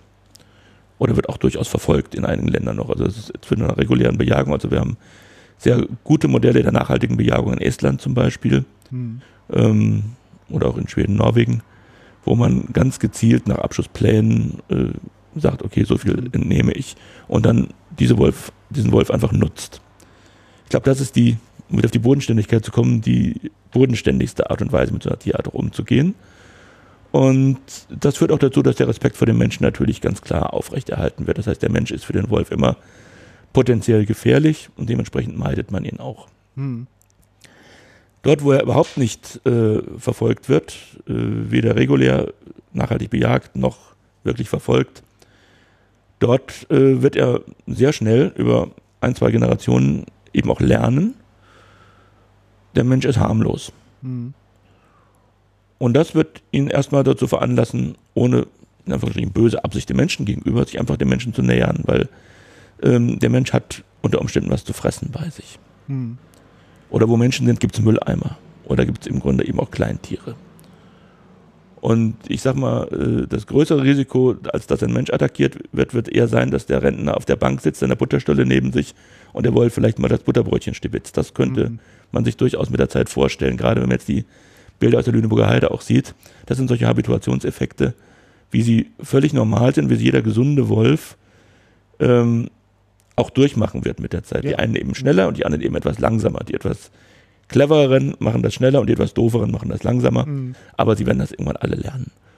Und dann haben wir natürlich ein Problem erstmal nicht des aggressiven Wolfes, wie es immer geschildert wird, sondern einfach des Wolfes, der sich einfach zwischen den Menschen bewegt wie der Fisch im Wasser. Mhm und der dann natürlich sekundär äh, den Hund, den der Mensch an der Leine hat oder im, äh, am Zwinger hat oder eben die Hauskatze äh, auch als Beute sieht. Mhm. Und da kann dem Wolf auch kein Mensch einen Vorwurf draus machen. Und das ist dann auch kein Problemwolf, sondern das ist dann einfach ein Wolf, der das macht, was wir im Grunde oder wozu ihn wir eigentlich gezwungen haben, mhm. nämlich ähm, zu lernen, dass der Mensch harmlos ist. Also es ist ja andersrum, ähm, gibt ja auch den schönen Satz, also mit dem Blick auf die Versicherungsgebäude und daraus sind aus unserer Angst gebaut, Richtig, diese Gebäude. Genau. Ne? Ja, ja. Und ähm, dieser Vollschutz rundum, mhm. sorglos Gedanke, das ist ja auch etwas, was ähm, immer wieder in die Menschen hineingetragen wird. Also mhm. dieser aktive Umgang mit Lebensrisiken mhm. ist immer weiter in den Hintergrund Richtig. gerückt. Und jetzt haben wir ein 80 Millionen Volk, was man mhm. durchgängig dazu kriegen wird, halt irgendwie ähm, dem Wolf zu erklären, dass er jetzt besser Respekt hat. Sicher, ja. Ne? Ja, dieser Umgang mit Lebensrisiken ist für mich auch ein Problem, Verantwortung zu übernehmen, letztendlich Verantwortung für Ja. sich zu übernehmen. Das ist das, was wir eigentlich zunehmend und zusehends weiter verlieren in unserer Gesellschaft. Mhm. Äh, dazu gehört zum Beispiel auch dieser Umgang. Ja, ob ich draußen vor die Straße gehe, vor die Tür gehe jetzt und es ist glatt, äh, dann kann ich entweder sagen, ich passe auf, dass ich nicht hinfalle, Mhm. oder ich kann sagen, ich verklage äh, den Hausbesitzer, äh, auf dessen Grundstück Ja. ich gerade ausgerutscht bin. Ja? Genau. Also diese beiden Optionen haben wir. Wenn ich zum Arzt gehe, kann ich sagen, ja gut, ich will gesund werden und hoffe, dass ich gesund werde. Oder ich kann sagen, wenn ich nicht gesund werde, verklage ich den Arzt, weil der ist verantwortlich dafür. Mhm. Also das sind genau diese, diese Phänomene und das ist bei Wildtieren natürlich dann ähm, absolut schwerwiegend, weil da kann einem erstmal keiner die Verantwortung abnehmen. Ja. Und äh, das müssen wir im Grunde aber als Menschen, es wäre schön, oder ob wir es müssen, weiß ich nicht. Ob wir es können, weiß ich auch nicht in unserer Gesellschaft. Aber äh, es wäre schön, wenn wir da wieder ein bisschen mehr Verantwortung übernehmen lernen könnten, auch Mhm. tatsächlich. Aber dazu gehört natürlich auch, und jetzt kommen wir natürlich zu der Frage, wie gehe ich langfristig mit dem Wolf um? Ähm, ist dieses Vollschutzkonzept im Moment noch das Richtige, zu sagen, okay, wir rühren den Wolf überhaupt nicht an und entnehmen dann allenfalls den Problemwolf? Das ist ja im Moment so ein bisschen äh, die Vorgehensweise. Das hat, hat für mich eigentlich einen sehr unschönen Beigeschmack, weil dieses Problemwolf entnehmen ist weder biologisch äh, sinnvoll, ähm, noch löst es das Problem letztendlich auch. Es hat für mich so ein bisschen was mit Exempelstatuieren zu tun. Also Kurti, äh, das äh, Exempel Kurti, alle sagten ja ein Glück, der böse Problemwolf ist jetzt weg Mhm. und jetzt wird wieder alles gut. Ist natürlich nicht so. Sondern Kurti hat im Grunde, war nur sozusagen die Speerspitze dessen, Mhm. was die anderen Wölfe auch irgendwann lernen werden. Und ähm, dass wir nun immer den Problemwolf gerade rausnehmen, der möglicherweise eine soziale Rolle spielt in seinem Rudel. Also ich würde zum Beispiel nie empfehlen, ein Alpha-Tier aus dem Rudel zu entnehmen. Mhm. Problemtier hin oder her jetzt, weil das einfach biologisch eine große Bedeutung hat. Und dann ist eben die Frage, ob man nicht tatsächlich sich zumindest mal den Gedanken erlaubt. Mehr äh, ist ja im Moment auch gar nicht möglich politisch. Den Gedanken erlaubt, in die Zukunft zu gucken, zehn Jahre weiter. Mhm. Wie gehen wir da mit der Tierart um? Ähm, machen wir dann immer noch Exekutionen an Problemtieren? Oder sind wir dann irgendwo bei einer etwas entspannteren Vorgehensweise, Stichwort Estland, Stichwort Schweden, zu sagen, wir nehmen diese Tierart in nachhaltige Nutzung rein und nutzen sie eben in einem so geringen Umfang, dass die weitere Ausbreitung nicht beeinträchtigt wird, Mhm. aber dass im Grunde diese, ähm, dieser Effekt dieser Habituation des an den Menschen Gewöhnens äh, nicht auftritt. Das wäre zum Beispiel eine von mehreren Möglichkeiten. Ja, was ja im Grunde bedeutet, sich ein Instrumentarium zurechtzulegen, um überhaupt reagieren zu können. Ja, ähm, und Ja gut, das glaubt man jetzt ja schon zu haben, indem man diese Managementpläne sich äh, anguckt. Da sind ja auch dann solche Dinge drin wie Problemwolf entnehmen und sowas. Bis hin zu sehr unschönen, unschönen Begriffen, äh, wie dann der letalen Vergrämung und sowas, was dann da alles. ja, also da kommen tolle deutsche im Deutschen, also raus, es, ja. es, es gruselt einem wirklich dabei dann. Ähm, also äh, nur das Problem ist, diese Managementpläne sind im Grunde po- politische Manifeste, aber sind Ja. nicht unbedingt handfeste Managementpläne, sind Ja. das Papier oft nicht wert, worauf sie geschrieben sind. Im Ministerium für Wahrheit erfunden. Genau. Ja. okay. Ja. Und äh, da wäre es natürlich schon sinnvoll, einfach mal wirklich saubere Methoden zurechtzulegen. Und die hätten wir natürlich, wenn man es konsequent durchdeklinieren würde, mit dem Yachtrecht, weil das ist natürlich ein sehr nachhaltiges Nutzungsprinzip in Deutschland, was im Grunde über Jahrzehnte äh, erprobt ist, was funktioniert. Ich sage immer, es ist keine Ar- Wildart in Deutschland, keine Tierart, die im Yachtrecht unterlag, jemals ausgestorben. Hm. Es sind aber sehr viele Arten ausgestorben, die im Naturschutzrecht unterlagen. Hm. Womit ich jetzt nicht unbedingt sagen muss, dass das Naturschutzrecht schlecht sein muss, aber es ist zumindest nicht besser als das Yachtrecht, sondern Mhm. es äh, hat alles seine Funktion. Und ähm, das wäre, wenn man den Wolf allerdings dem Yachtrecht unterstellen will, dann muss man es auch richtig tun und darf nicht, wie das hier in Sachsen passiert ist beispielsweise, äh, das ist eine sehr ungeschickte Lösung meines Erachtens, wo man im Grunde das, den Wolf dem Yachtrecht unterstellt hat, aber gleichzeitig eine Einvernehmensregelung mit den Naturschutzbehörden geschaffen hat Hm. für streng ge geschützte Arten. Das heißt also, es fühlt sich letztendlich keiner verantwortlich und es ist auch keiner in der Lage, überhaupt zu reagieren auf irgendwas, weil dann immer, wenn sie zwischen Yachtbehörde und Naturschutzbehörde ein Einvernehmen herstellen wollen, das vielleicht noch am Samstagabend, äh, da passiert nichts. Hm. Und das geht dann natürlich zu Lasten der Tiere. Das ist zum Beispiel dann ein Tierschutzproblem. Im Moment sehe ich gerade bei den überfahrenen oder angefahrenen Wölfen ein großes Tierschutzproblem. Das sind Wildtiere. Hm. Ähm, für die ist der Mensch etwas, was sie bedroht, wenn er, wenn so ein Tier hilflos da liegt. Hm. So ein Tier dann zum Tierarzt zu bringen, ist einfach eine Quälerei für das Tier. Hm. Ähm, das sowas geht eigentlich überhaupt nicht. Und jetzt auch noch einen Wolfsanhänger zu konstruieren, wie ich das neulich gelesen habe, ja. das ist äh, ja fast schon äh, fast schon perfide. Ja. Ähm, denn äh, so ein äh, verletztes Tier, für das ist wirklich das Beste, möglichst schnell den Tod zu finden, weil das im Grunde das Ende der Leiden in dem Moment darstellt. Und die Ende, das Ende der Angst vor allen Dingen darstellt. Ja. Wenn ich so ein Tier jetzt in den Kofferraum lege oder in einen speziellen Anhänger lege und zum Tierarzt fahre, dort im Wartezimmer mit diesem Tier sitze, ähm, das sich mal vorzustellen, das ist wirklich Tierquälerei, das sollte man nicht tun, sollte man den Wölfen mhm. auch nicht antun.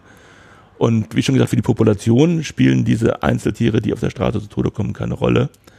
Äh, da wäre es zum Beispiel viel sinnvoller, wenn dort der Jäger autorisiert wäre, so ein Tier einfach auch zu töten, dann in dem mhm. Moment. Und ähm, dem Leiden dieser Tiere und der Angst der Tiere ein Ende zu setzen. Das ist aber interessant, dass diese Tierquälerei völlig entspannt hingenommen wird. Das ist derzeit unter Strafe gestellt, ne, um diesen Punkt mal zu sagen. Ich weiß, ja. Ja, ja. ja also ich will es jetzt nur noch mal hier mhm. rausarbeiten. Mhm. Also dieses, äh, das saugt man ja in der Jagdschule mit der Muttermilch auf, dass man leidende Tiere erlöst, mhm. was ja auch völlig richtig mhm. ist. Mhm. Wenn man es beim Wolf tut, hat man, ähm, ja, ich glaube sogar eine Straftat an der Backe. Ja. Ist eine Straftat, ja, ne, mit allen Konsequenzen, die daraus mhm. entstehen. Ähm, das bedarf sicherlich mal dringend der Nachbesserung. Auf jeden Fall, ja. ja. Ähm, jetzt sind wir einfach mal, woran erkenne ich überhaupt, dass ich es mit einem Wolf zu tun habe? An Fährtenbildern, an Losungen, an, äh, an diesen Dingen, also wenn ich unterwegs bin. Mhm. Wo, also vom Wolf, ein Wolf von einem wolfsähnlichen Hund zu unterscheiden, ist erstmal nicht einfach. Ähm, wir sagen meistens am Habitus, das hilft dann aber dem Bürger meistens auch nicht weiter äh, wenn man viele Wölfe gesehen hat und viele Hunde gesehen hat, dann sieht man es auf den ersten Blick eigentlich mhm. ganz gut. Also nach, nach 10, 20 Sekunden sagt Ihnen jemand, der Wölfe öfter gesehen hat, das ist ein Wolf. Mhm. Bewegungsmuster, Körperform, äh, Art und Weise, sich zu bewegen. Mhm. Ähm, wobei es eben durchaus ja Hundezuchten gibt, gerade auch hier in, im Böhmischen, jenseits äh, des Erzgebirges, ähm, sehr häufig diese Wolfshunde, die immer mit Einkreuzungen wieder arbeiten von Wölfen auch, die sind oft sehr wolfsähnlich auch schon, wobei man immer wieder verschiedene Hundeeigenschaften, die ganz verschieden sein können, dann auch hm. ähm, so ein bisschen durchgucken sieht, aber da ist oft schon schwierig auch zu unterscheiden, muss man sagen. Ähm,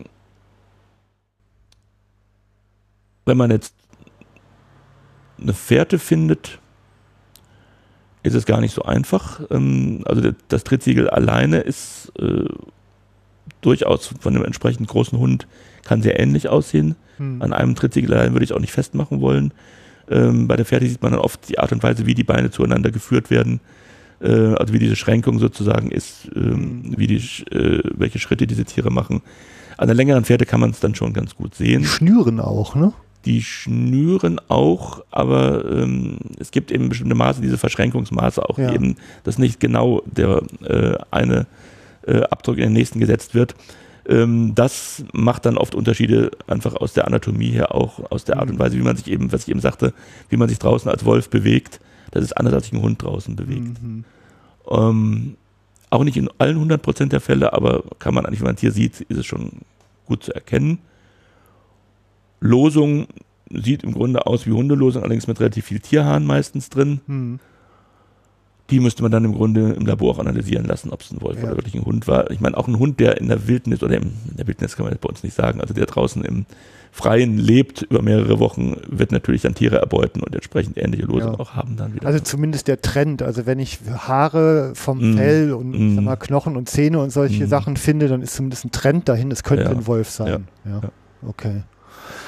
Ähm, jetzt wenn man sich die Monitoring-Programme anguckt mhm. in Deutschland, ähm, dann gibt es das interessante Phänomen, dass einzig und allein die Landesjägerschaft Niedersachsen mit dem Monitoring des Wolfes betraut ist. Mhm. Und ich habe so, mein Instinkt sagt mir, das ist eigentlich ein ganz pfiffiger Zug, weil damit hat man nämlich alle Informationen rund um die Ausbreitung des Wolfes erstmal in erster Hand. Mhm. Was noch lange nicht bedeutet, dass man ihn im Jagdrecht hat oder mhm. da irgendein Hegeauftrag mhm. aus entsteht. Ähm, wie erklärt sich, dass es da nur diese eine Speerspitze unter 16 Bundesländern gibt? Ähm, das ist, ja, ist im Grunde ein politisches Thema. Äh, das hat verschiedene Gründe sicherlich. Also einmal muss natürlich die Jägerschaft sich auch engagieren dafür. Hm. Das hat, soweit ich das weiß, der Damann Tamke in Niedersachsen auch gemacht, ganz aktiv.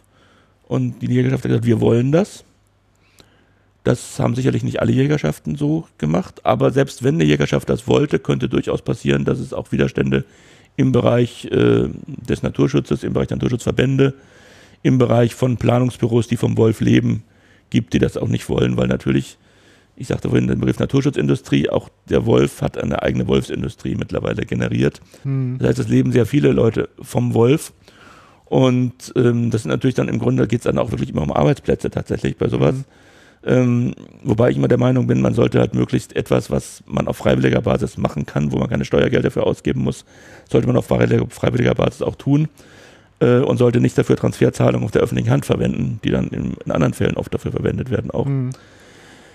Ähm, das ist eine Frage der Nachhaltigkeit letztendlich auch, ob so ein System wirklich äh, für den Steuerzahler letztendlich äh, viel Geld kostet oder auch nicht.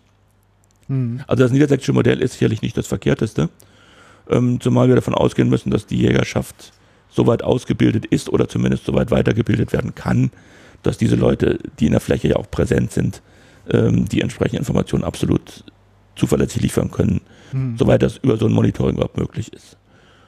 Und wie weit man noch weitergehen muss, sehe ich ehrlich gesagt auch sehr skeptisch. Also gerade das Thema, muss ich von jedem Tier eine molekularbiologische Untersuchung machen, beispielsweise, mhm. wenn irgendwo ein Riss ist, halte ich für hoch fragwürdig, weil A, diese molekularen Untersuchungen eben auch ihre Fragezeichen haben und B, äh, die Kosten von diesen Untersuchungen sich in der Summe so hoch summieren, dass man dafür besser andere Dinge für den Wolf tut oder Entschädigungszahlungen oder ähnliches mhm. leisten kann. Ja. Also ob ich nun, und vor allen Dingen auch die, die Huftierhalter fühlen sich natürlich auch schikaniert zum Teil damit. Mhm. Also wenn ich jetzt einen Riss habe, wo ich jetzt, ich sag mal mit einer hohen Wahrscheinlichkeit sage, das ist ein Wolf, und vielleicht auch ein großer Hund gewesen. Äh, und ich entschädige im Zweifel, wenn ich in einem Wolfsgebiet bin, dann ist das die bessere Lösung, als wenn ich dann anfange, dieses äh, Tier nach irgendwelchen Speichelresten abzusuchen äh, und viele zig Euro für so eine Untersuchung auszugeben, die hinterher dann vielleicht immer noch ein großes Fragezeichen gibt. Ja. Ähm, Monitoring, ich meine, Jäger sind ja nun mal eigentlich diejenigen, die am häufigsten flächendeckend draußen unterwegs sind. Also eigentlich ähm, wäre es ja Ehrensache, sowas auch in Angriff zu nehmen. Wäre, wäre absolut und gut und würden die Jäger, ich denke, auch mittlerweile wollen. Also ich denke nicht, dass da noch Widerstände gäbe, wenn man die Jäger wirklich aktiv mit einbeziehen würde. Aber wie gesagt, also da gibt es durchaus andere Gruppen, die sich auch gerne darum reißen, sowas zu machen. Mhm. Und das ist einfach eine Frage dann der Politik beziehungsweise auch der verantwortlichen Behörden, hier dann auch irgendwann mal klar zu sagen, wir machen das jetzt so. Mhm. Ähm, das, auch das ist aber etwas, wo ich einfach unsere Managementpläne noch äh, nicht für wirklich ausgereift halte. Also das sind alles Dinge, die wirklich, äh, wenn man Managementpläne haben muss und glaubt, mhm. welche haben zu müssen, wo ich auch nicht so ganz sicher bin, ob das wirklich notwendig ist. Aber wenn man sie hat, ähm, dann sollte man sie richtig gestalten und sollte sie nicht zu politischen Pamphleten letztendlich verkommen lassen. Mhm. Also ich sehe halt drin die Chance, sich überhaupt seinen Status, zu, also zu, äh, die Butter muss ja irgendwie auf dem Brot bleiben mhm. und das folgt ja eigentlich ähm, in diesem Land meistens darüber, dass man sich die Aufgaben sucht, anstatt sie sich entnehmen zu lassen. Mhm. Und selbst wenn solche Programme parallel laufen, hat man ja immerhin mal Vergleichswerte miteinander, die ja, man eine Maßnahme, ja, sicher. diskutieren mhm. kann. Mhm. Ähm, so, jetzt laufen Wölfe frei draußen rum. Das ist so ihre Eigenschaft als Wildtiere. Ähm, und das passiert ja mit manchen Hunden irgendwie auch. Und dann ist man halt schnell beim Thema der Hybriden. Mhm. Ähm, und dann ist es ja eigentlich auch schon wieder eine Artenschutzfrage, weil mhm. Sortenreinheit ist ja mhm. eigentlich ein Thema des Artenschutzes. Ne? Wie sieht es ähm, denn mit Durchmischung überhaupt aus? Ja, also dass die Sortenreinheit ein Thema des Artenschutzes ist, stimmt ähm, gibt uns als, äh, ich komme ja nur so ein bisschen aus der Genetik von Haus aus, als Genetikern immer etwas Stirnrunzeln auf, muss ich auch sagen, okay. weil das, diese Sortenreinheit ähm, ist für mich, hat für mich auch immer irgendeinen rassistischen äh, Hintergrund. Würde ich, würde, ich, des Rassismus, würde, ich, ja. würde ich sehr vorsichtig sein mit diesen ja. Dingen. Aber es ist in der Tat so, das wird eben sehr oft darauf geachtet. Beim Wolf hat es durchaus auch seine guten Gründe, kann man sagen. Ähm, Hybriden zwischen Wolf und Hund bilden sich zunächst erstmal deshalb alleine, weil es sich um eine Art handelt. Der Hund ist die domestizierte Form des Wolfes und äh, es besteht also keine Artbarriere, das heißt also, die können fruchtbare Nachkommen miteinander haben. Punkt. Diese Hybriden erkennt man meistens ganz gut, je nachdem, was für ein Hund beteiligt war, kann man das dann auch sehr gut erkennen, wiederum am Habitus. Und ähm, diese Hybriden sind zunächst mal auch erstmal nichts Schlimmes. Weil sie sich wahrscheinlich ökologisch, wenn sie vom Wolf draußen zur Welt kommen, wie Wölfe im Wald verhalten würden. Mhm.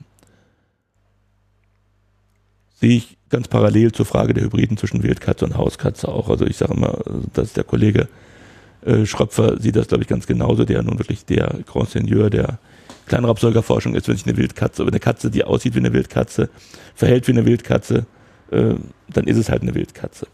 Und äh, beim Wolf-Hund-Hybriden könnte man das erstmal genauso sagen und sagen, gut, äh, zu 50 Prozent ist ja nun der Wolf beteiligt, das ist eine seltene Art bei uns noch, freuen wir uns doch drüber. Aber äh, beim Hybriden sieht man ein gewisses Risiko, dass sich natürlich auch Verhaltenselemente des Hundes äh, in diesen Hybriden dann widerspiegeln. Und man hat den Hund natürlich jetzt über 20, 30, 40.000 Jahre lang gezüchtet, dass bestimmte Eigenschaften äh, verschwinden. Zum Beispiel die Angst vor dem Menschen, diese schon zitierte Angst vor dem Menschen, die wird bei Hunden natürlich rausgezüchtet, weil ein Hund, der Angst vor Menschen hat, äh, ist ein völlig verhuschtes Wesen, was permanent die Route einklemmt und irgendwo in der Ecke sitzt und winselt.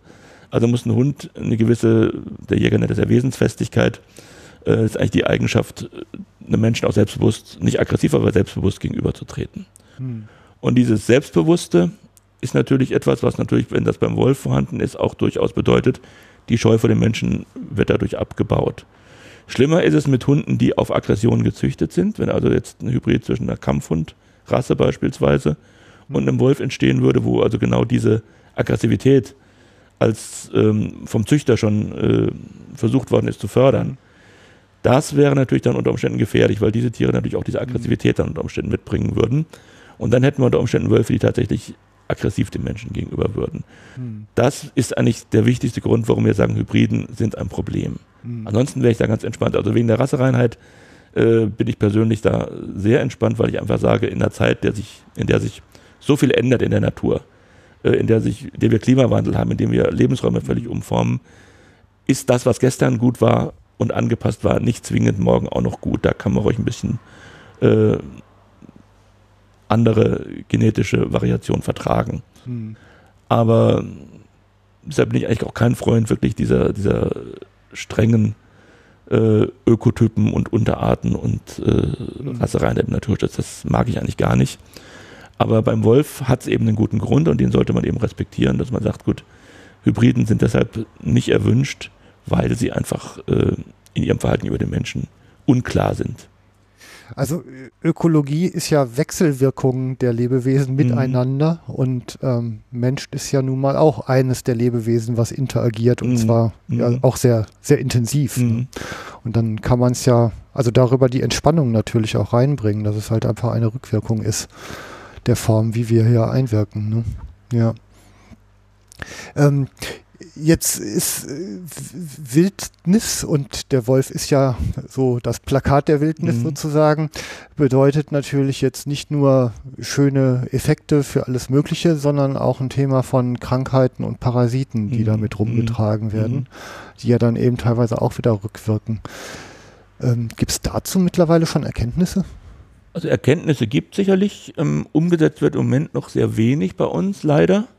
Ähm, ein Hauptthema, das äh, adressiert so ein bisschen eben auch die Frage dieser unspezifischen, dieser äh, diffusen Ängste, die man Wildtieren mhm. gegenüber hat. Das ist das Thema Tollwut. Das ist eben auch ein klassisches Thema einer diffusen Angst, äh, ein minimales Risiko, was eine sehr große Angst erzeugt. Die Tollwut, als sie noch bei uns präsent war, vor allen Dingen über den Fuchs bis in die 1970er Jahre hinein, äh, die hatte der Mensch riesigen Respekt. Das sieht man allein an den Vorschriften, Veterinärvorschriften, die zur Tollwutbekämpfung erlassen worden sind. Wie weit man da auch eingegriffen hat, auch in die Rechte anderer Menschen. Mhm. Stichwort Fuchsbaubegasung und solche Dinge. Da kamen ja wirklich Menschen in fremde Jagdreviere, haben den Fuchs sozusagen begast in seinem Bau. Auch so ein Eingriff in dieses äh, ja. Eigentumsrecht ja eigentlich gewesen. Also es ist sehr weit gegangen. Äh, einfach dieser diffusen Angst geschuldet vor einer Erkrankung, die für den Menschen, wenn man sie denn mal hat, tödlich endet. Mhm. Die Wahrscheinlichkeit, die Tollwut zu kriegen, war damals auch noch sehr gering, äh, ist heute auch noch gering. Es gibt heute immer noch mal einen oder anderen Tollwutfall bei Menschen in Deutschland, der aber meistens durch eingeschleppte Tollwut, da ist man dann irgendwo in Venezuela oder in Indien äh, vom Straßenhund gebissen worden. Sowas gibt es ja. noch, aber in Deutschland ist sie eigentlich fast ausgestorben oder ist ausgestorben erstmal. Aber eine Krankheit ist nur so lange ausgestorben, solange ich was dagegen unternehme. Beim Fuchs mhm. war das die Impfung mit den Schluckimpfungsködern. Ja. Wir müssen wissen, dass diese, der Fuchs eigentlich nur sozusagen der sekundäre Wirt der Tollwut in Mitteleuropa war. Im Wald war es primär der Wolf bis ins Mittelalter. Mhm. Äh, die sogenannte silvatische Tollwut, also die den, in den Wildtieren sich weiter übertragene Tollwut, wurde vor allen Dingen vom Wolf äh, übertragen. Die urbane Tollwut, die gibt es heute noch in den großen Metropolen, eben Indiens oder auch Lateinamerikas, die wird von den Hunden vor allen Dingen äh, mhm. übertragen dort. Deshalb gibt es in Indien immer noch regelmäßig sehr viele Tollwutfälle und sie finden in vielen Krankenhäusern noch Zellen. Das sieht ganz gruselig dort aus, Zellen, wo die Menschen, die Tollwut haben, zum Sterben reingeschoben werden. Also das ist dort noch ein Phänomen, was präsent ist und was auch sehr für den Menschen sehr belastend ist. Mhm.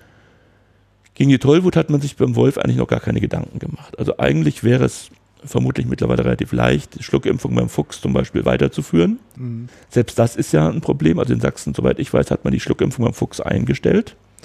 Nach dem Motto, wir haben ja keine Tollwut mehr. Mhm.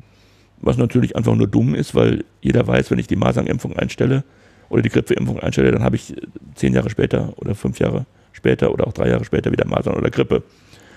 Ähm, und darüber hinaus habe ich beim Wolf auch keine Impfung. Das heißt, man müsste eigentlich Fuchs und Wolf wieder impfen, dann würde man das Thema Tollwut eigentlich in den Griff bekommen. Ähm, andere Krankheiten sind eher die, die den Wolf bedrohen. Das wäre äh, zum Beispiel die Ojetzkische Krankheit, die ja für den Hund sehr gefährlich ist, ja. vom Schwarzwild übertragen wird. Sollte der Wolf mehr Schwarzwild als Beute äh, benötigen, Klammer auf, jetzt sind wir bei der Frage flächendeckend Rotwild oder nicht, dann könnte sein, dass Ojetzki durchaus beim Wolf diese Art stark dezimieren würde. Wir wissen es nicht, aber es kann passieren. Hm. Dass da solchen Züge ähnlich wie Staupe, beim Seehund beispielsweise, der hat ja auch eine Seehundpopulation, dieses Staupe-Virus sehr stark dezimiert. Das sind alles Fragen, die offen sind, die wir nicht wissen, wo wir aber ein bisschen antizipativ drüber nachdenken müssten eigentlich in Zukunft. Hm. Macht im Moment aber niemand oder wenige eigentlich nur. Mhm. Und Gut, Parasiten dann wäre noch das Thema Bandwürmer, also ob das nun äh, Fuchsbandwurm ist oder der dreigliedrige Bandwurm, den der Hund eben hat. Das sind dann Krankheiten, die auch Tiere übertragen können, die natürlich auch für Menschen gefährlich sind. Die aber interessanterweise hat Fuchsbandwurm beim Fuchs nie diese Öffentlichkeits- und Medienwirksamkeit erlangt wie die Tollwut, hm. obwohl wahrscheinlich mehr Menschen am Fuchsbandwurm sterben, als an der Tollwut gestorben sind früher. Ja. Ähm, aber jetzt sind wir, glaube ich, der Frage wieder, wie spektakulär ist eigentlich etwas und ja. wie wird es auch von den Medien transportiert. Mm, zu und diesen Fragen hole ich mir, glaube ich, nochmal einen Psychologen hier ins Mikrofon. ja. Das ist sicherlich auch nochmal eine tolle Sendung, die da rauskommt. Ne? Ähm, man, man hat ja jetzt eben diese Wechselwirkung. Also wenn ich in den Revieren jetzt mal schaue, habe ich halt, ich sag mal, meine Bestände an Rotwild, an Dammwild, an Muffelwild, an Rehwild. Also das sind ja so Hauptbeutetiere mhm. ähm, des Wolfes. Und jetzt ist es ja erstmal vorstellbar, die haben ja bis heute vergleichsweise mal von den Belästigungen durch Jäger abgesehen und durch Mountainbiker und diese Dinge in Frieden gelebt. Ähm, jetzt kommt ein Wolf da hinein. Ähm, wie verändert sich denn Verhalten? Also man hört da die unterschiedlichsten mhm. Gerüchte, dass Rotwild auf einmal mhm. wieder auf dem Feld steht und da ähm, natürlich entsprechende mhm. landwirtschaftliche Schäden verursacht. Mhm. Ähm, der Forst freut sich über jeden Beutegreifer, der halt mhm. ähm, sich ihm die Schädlinge aus dem Forst holt. Äh, mhm. Wie verhält es sich? Ist es bei jeder Wildart anders? Ist es mhm. in jedem Revier auch noch anders? Mhm. Oder kann man da Regeln? Also ableiten? interessant. Also erstens, wir wissen es nicht wirklich. Hat damit zu tun, dass wir es auch noch nicht untersucht haben. Hat auch damit zu tun, dass man es noch nicht untersucht haben wollte. Mhm. Ähm, also Sie merken schon, es gibt offenbar auch eine Tendenz, ähm, bestimmtes Wissen gar nicht haben zu wollen. Ach ja. Also es ja. Ähm, gibt viele Sachen, die man bisher ich sage immer, es sind eigentlich 15 verlorene Jahre gewesen für den Wolf, wo eigentlich Forschung, die wir hätten machen müssen, gar nicht gemacht worden ist. Hm. Und auch nicht unbedingt erwünscht war, interessanterweise. Warum kann man abendfüllend wahrscheinlich darüber diskutieren? Ähm, Tatsache ist, wir wissen da sehr wenig. Man müsste eigentlich schon längst ein Telemetrieprojekt haben, wo sowohl der Wolf als auch die Beutetiere besendet würden. Hm. Hatten wir bisher noch nicht. Kann kein Mensch sagen, warum es noch nicht passiert ist.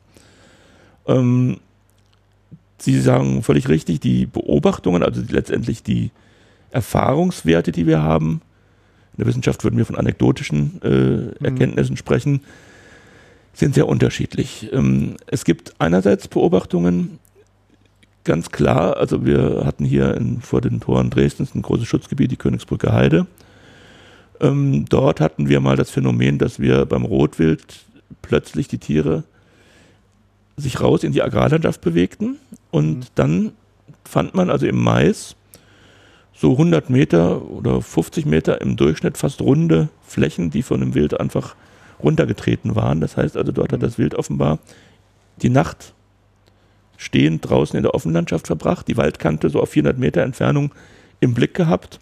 Das würde dafür sprechen, dass eben eine, eine Augentierart wie das Rotwild, eine Fluchttierart wie das Rotwild, eine Sicherheitsstrategie anwendet und sagt, sie will jetzt sozusagen in seine ursprüngliche Landschaft, die Offenlandschaft, da kann man die Annäherung des Prädators von weitem sehen. Dort fühlte sich dadurch sicherer. Das wäre also genau dieses Phänomen. Tiere ziehen sich aus dem Wald mehr ins Offenland zurück, mhm. gerade die rudelbildenden Tiere. Das gilt nicht unbedingt fürs Rehwild würde natürlich auch der natürlichen äh, und ökologischen Eigenschaft des Rotwildes im Offenland und Halboffenland äh, zu dem evolviert zu sein, was es heute ist, entgegenkommen. Das heißt also, man sucht sich wieder die Lebensräume, die eigentlich geeigneter sind. Hm. Das zweite Phänomen, was wir beobachten, ist, was auch anekdotisch beschrieben worden ist, dass eigentlich das Rotwild sich wenig beeinträchtigt fühlt vom Wolf. Es würde etwa dem Phänomen gleichkommen wie den, das kennen wir aus den alten Tierfilmen, aus der Serengeti. Ähm, wenn der Löwe satt ist, dann sieht das Zebra das und das Zebra geht also auch keine 10 Meter beiseite, wenn der Löwe vorbeikommt. Solche Bilder haben wahrscheinlich alle schon im Fernsehen gesehen, irgendwann mal. Ähm, das heißt also, dass das Rotwild vielleicht lernt, auch den hungrigen Wolf vom satten Wolf sehr schnell zu unterscheiden. Und ähm, die Frage ist, was ist nun passiert? Eigentlich ist zunächst mal weder eine Befürchtung noch die Hoffnung der einzelnen menschlichen Gruppen Wahrheit geworden. Das heißt also, die Befürchtung der Jäger, dass alles wild ausgerottet wird, oder mancher Jäger, ist sicherlich nicht wahr geworden. Sicherlich ist das Rotwild durchaus äh, schwerer zu bejagen, das Rehwild ist auch schwerer zu bejagen, ist auch seltener sicherlich das Rehwild als bisher war. Aber der Bestand ist in dem Sinne nicht gefährdet von Rot- oder Rehwild.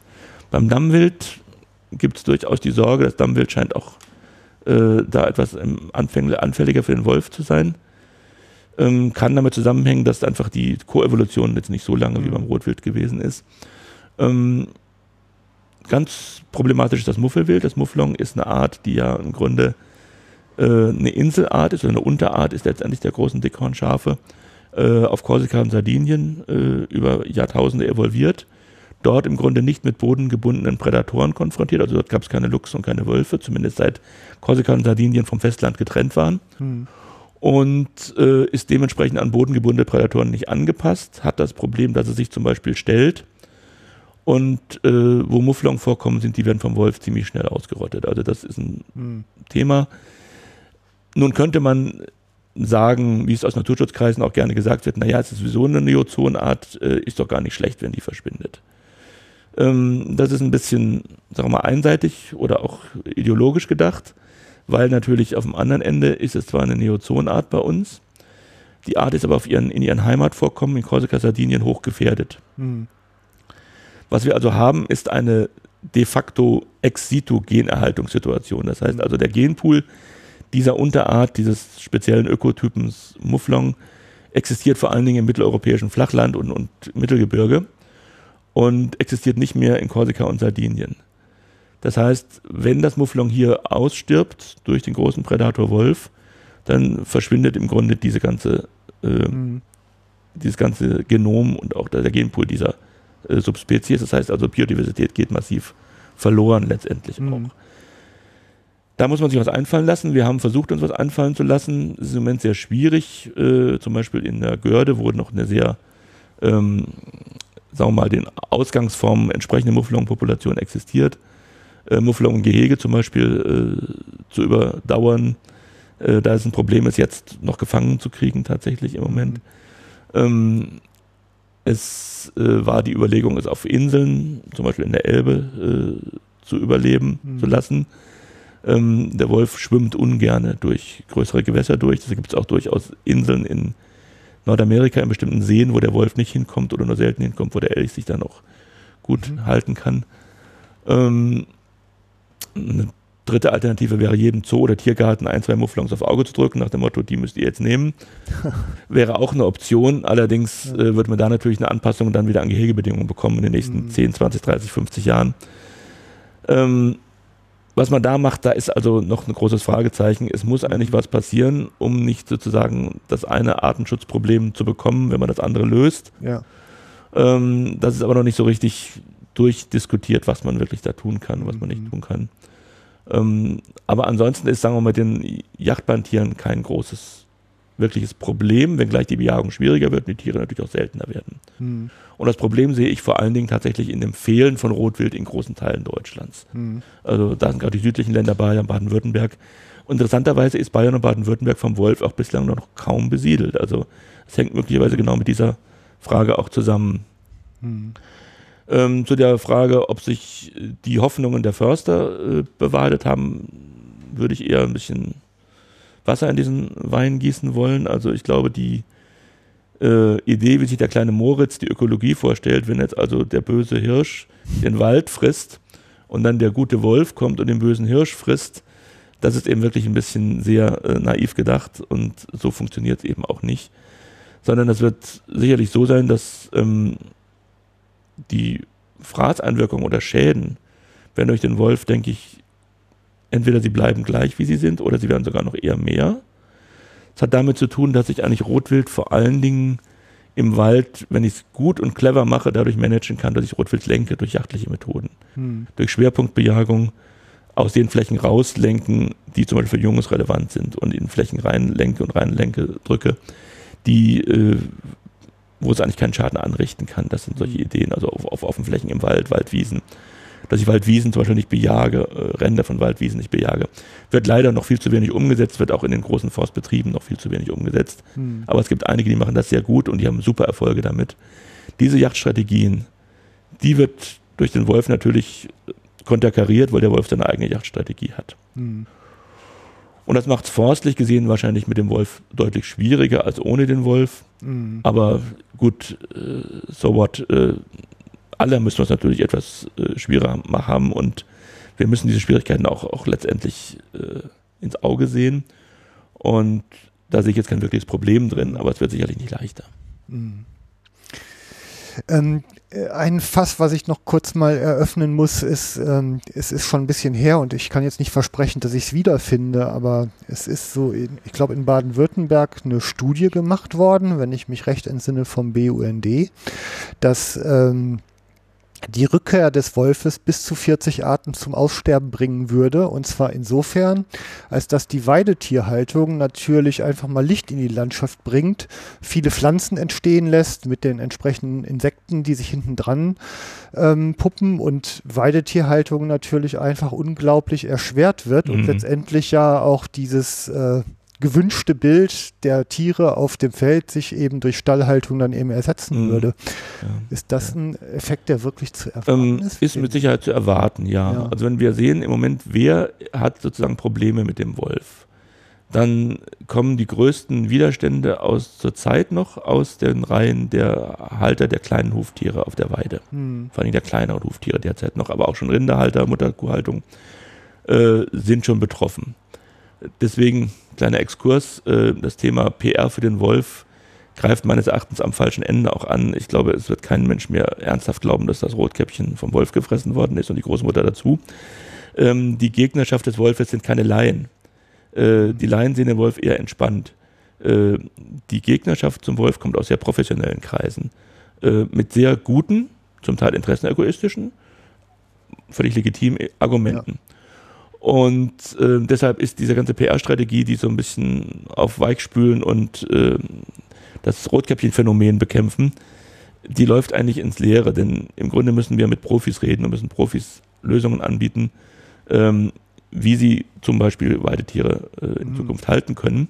Und das wird nicht einfach, denn ähm, der saloppe Satz, wir haben verlernt, mit dem Wolf zu leben, äh, der äh, trifft das Thema eigentlich auch nicht genau. Denn ähm, natürlich hat man vor 200 Jahren anders, konnte man Weidetiere anders handeln, als wir es heute tun. Äh, wir hatten keinen Mindestlohn vor 200 Jahren zum Beispiel. Also Weidewirtschaft ist ein Niedriglohnsektor. Hm. Ähm, das waren die Kinder, die die Tiere behütet haben vor allen Dingen. Ja. Deshalb wurden noch die Kinder, wenn überhaupt eine Attacke war, die Kinder gefressen, mhm. weil das Mädel war so klein, vielleicht einen Meter groß und das Schaf war wahrscheinlich einen Meter zwanzig groß. Das heißt, mhm. das Kind war auch die leichtere Beute damals. Aber äh, es waren, es wurden eben äh, sehr viele Menschen abgestellt, die draußen die Tiere hüten konnten. Ist heute einfach finanziell nicht mehr darstellbar. Ähm, bei 8 Euro und 85 oder was es gerade ist, mhm. die Stunde. Ähm, es gibt keine Möglichkeiten mehr, gegen den Wolf vorzugehen bei Totalschutz. Das heißt also, der Schäfer darf auch nicht äh, die Flinte sozusagen mit dabei haben mhm. und den Wolf direkt abwehren. Diese ganze Situation schafft im Grunde eine ja fast nicht mehr leistbare Situation für den äh, Weidetierhalter. Mhm. Und Sie haben völlig recht, das Offenhalten von Landschaften. Ich meine, Schafe werden ja heute nicht mehr unbedingt gehalten, um den Hammelbraten zu essen. Das ist eigentlich eher der Nebeneffekt. Mhm. Schafe werden ja heute vor allen Dingen aus landschaftspflegerischen Gesichtspunkten, aus Naturschutzgesichtspunkten gehalten. Ähm, die würden natürlich irgendwann, diese Leute würden alle aufgeben und das würde dann irgendwann verloren gehen. Hm. Äh, ökonomisch hat es natürlich in Norddeutschland im Sinne der Deicherhaltung ganz große Bedeutung, noch das Beweiden mit Schafen. Also da sind sicherlich große ähm, Fragezeichen in Zukunft, äh, die aber tendenziell genau in diese Richtung gehen werden. Wir werden sicherlich durch eine große Prädatorenart nicht nur über das Mufflon, sondern auch über die Folgewirkungen von Beweidung Biodiversität auch verlieren. Hm. Die nicht unbedingt durch die kompensiert wird, die der Wolf mit seinen Parasiten und Krankheiten, die er mit reinbringt, äh, dazu bringt. Wenn wir es ja. mal rein rechnerisch sehen. Hm. Ist natürlich nicht nur ein quantitatives, sondern auch ein qualitatives Thema. Also auch ein großer Predator bringt ja irgendwo für den Menschen, ich sage immer auch etwas Schönes, äh, was der Mensch einfach hm. als schön positiv empfinden kann in der Natur mit sich. Ähm, ist immer die Frage, wozu brauchen wir überhaupt die Wildtiere? Und mhm. äh, man dann immer versucht, äh, es irgendwo wissenschaftlich zu erklären, dass da irgendwelche Netze und Gefüge sind, wo die seine Rolle drin spielt. Aber wie viele Tiere sind ausgestorben und es hat keinen Menschen irgendwo gejuckt, es hat keinen gestört. Mhm. Also im Grunde brauche ich viele Wildtiere gar nicht. Es ist auch so eine ja. BWLer-Sicht irgendwie, ne? Also, ja, dass man ja. irgendwie so mit Plan und soll und ist irgendwie ne? umgeht und ich sag mal, der, der Sinn aus sich selbst heraus ist ja eigentlich mhm. bei Natur etwas. Richtig. Einmal aus sich selbst heraus oder ich wähle, wir mal, als Mensch auch einen hedonistischen Ansatz und sage, äh, ich brauche die Tiere nicht, aber ich will nicht ohne diese Tiere leben. Ich brauche auch äh, keinen Mozart, ich brauche auch keine äh, Doors oder Scorpions, ich brauche auch keine gotischen Kathedralen. Ich brauche sie alle nicht, aber ich hätte sie gerne. Ja. Und so würde ich an die Wildtiere auch viel mehr rangehen, an die, ja. über diesen Aspekt. Weil mit, dem, mit diesem Aspekt, die haben alle ihre wichtige Rolle, ist zwar schön und gut, aber dazu haben wir schon zu viele Tiere verloren und das Leben geht weiter und kein Mensch schert sich drum. Also das ist für mich nicht das beste Argument unbedingt. Ja einer ihrer Studenten, der Thomas Gehle, mhm. der hat den schönen Satz gesagt, aus der Natur, aus der Nutzung der Natur entsteht die moralische Verpflichtung zur Fürsorge. Ja. Was ich eigentlich, ähm, naja, auch als eine Motivation zur Nutzung, ja. zur sehr bewussten ja. Nutzung so Natürlich. verstehe. Mhm. Ähm, wenn man auf dieses, diesen Themenkomplex Artenschutz guckt, dann muss man ja eigentlich auch immer wieder sagen, welche Arten möchte ich auf einer bestimmten Fläche oder in einer Umgebung halt haben und auf welche verzichte ich im, im mhm. Zuge dessen. Alles auf einmal haben geht halt eben nicht. Mhm. Und ähm, da muss man halt Tode sterben. Und das ist jetzt, ähm, ich sag mal, wenn man das Rotkäppchen jetzt mal stellvertretend für diese Ferne zur, zur Sache sieht, dann haben die Rotkäppchen ja ganz schön Überhand genommen und schon mhm. deshalb braucht man den Wolf, oder? Möglicherweise ja, sicherlich, ja, ja. ja. Ähm, aber wie gesagt, das ist, äh, auch da ist der Wolf vielleicht jetzt nicht das allerbeste Beispiel, weil ich ja. denke, die naturfernen Menschen, äh, da sehe ich im Moment ganz andere interessante Bewegungen, hat jetzt im Wolf nicht viel zu tun, aber zum Beispiel das vegane äh, Ernähren ja. finde ich eine ganz spannende Bewegung, die interessanterweise von den Jägern überhaupt noch nicht aufgegriffen worden ist, obwohl sie eigentlich den Jägern unheimlich nahe steht, weil vegan heißt ja nichts anderes als, dass man industrialisierte Tierprodukte, denn der Gedanke mhm. ist ja diese Tiere, die aus Industriehaltung kommen, oder deren Produkte zu meiden. Mhm. Ähm, es ist aber sicherlich äh, gleichzeitig kenne ich viele Menschen, die vegan leben und gleichzeitig selbst erlegtes Wild zum Beispiel essen, mhm. äh, weil genau das eben nicht dieses Industrieprodukt ist. Mhm. Also es gibt ja auch den Begriff des Jägerhahnen schon dafür. Und ähm, das sind ganz spannende Entwicklungen, die sehe ich viel eher, um die Naturferne auch so ein bisschen aufzubrechen mhm. und um Menschen wieder die Bodenhaftung irgendwie zurückzugeben. Der Wolf ist da, glaube ich, eher nicht so ganz geeignet, weil der Wolf einfach mit viel zu viel Problemen eben auch noch dann besetzt ist, wenn er sich dem Menschen zu, zu nahe kommt. Wie gesagt, Stichwort Haustiere, äh, die erbeutet werden. Also beim Wolf, glaube ich, ist noch zu viel Vermittlungsbedarf auch den Menschen gegenüber. Eben nicht den Stadtbevölkerung beim Rotkäppchen, aber eben der Wolf frisst eben Schafe und Ziegen. Ja. Äh, und der Wolf frisst auch Hunde und Katzen, wenn es sein muss. Und ähm, deshalb muss man eben mit dem Wolf auf eine bestimmte Art und Weise umgehen, damit das nicht passiert. Und das Wie ist das große Fragezeichen. Ja. Da gibt es eben die verschiedensten Wege. Und da gibt es auch die Konflikte immer noch dies, über den Umgang, die dann wieder sehr unterschiedlich motiviert sind. Und ich glaube, da liegt die Zukunft auch im Umgang mit den großen Prädatoren, wenn wir es geschafft haben, eine entspannte Basis zu finden. Hm. Wie gesagt, die Ästen, ich war da mal vor drei Jahren, sechs Wochen lang, ähm, die es fertigbringen, den Wolf ganz normal wie Rotwild auch nachhaltig zu bejagen.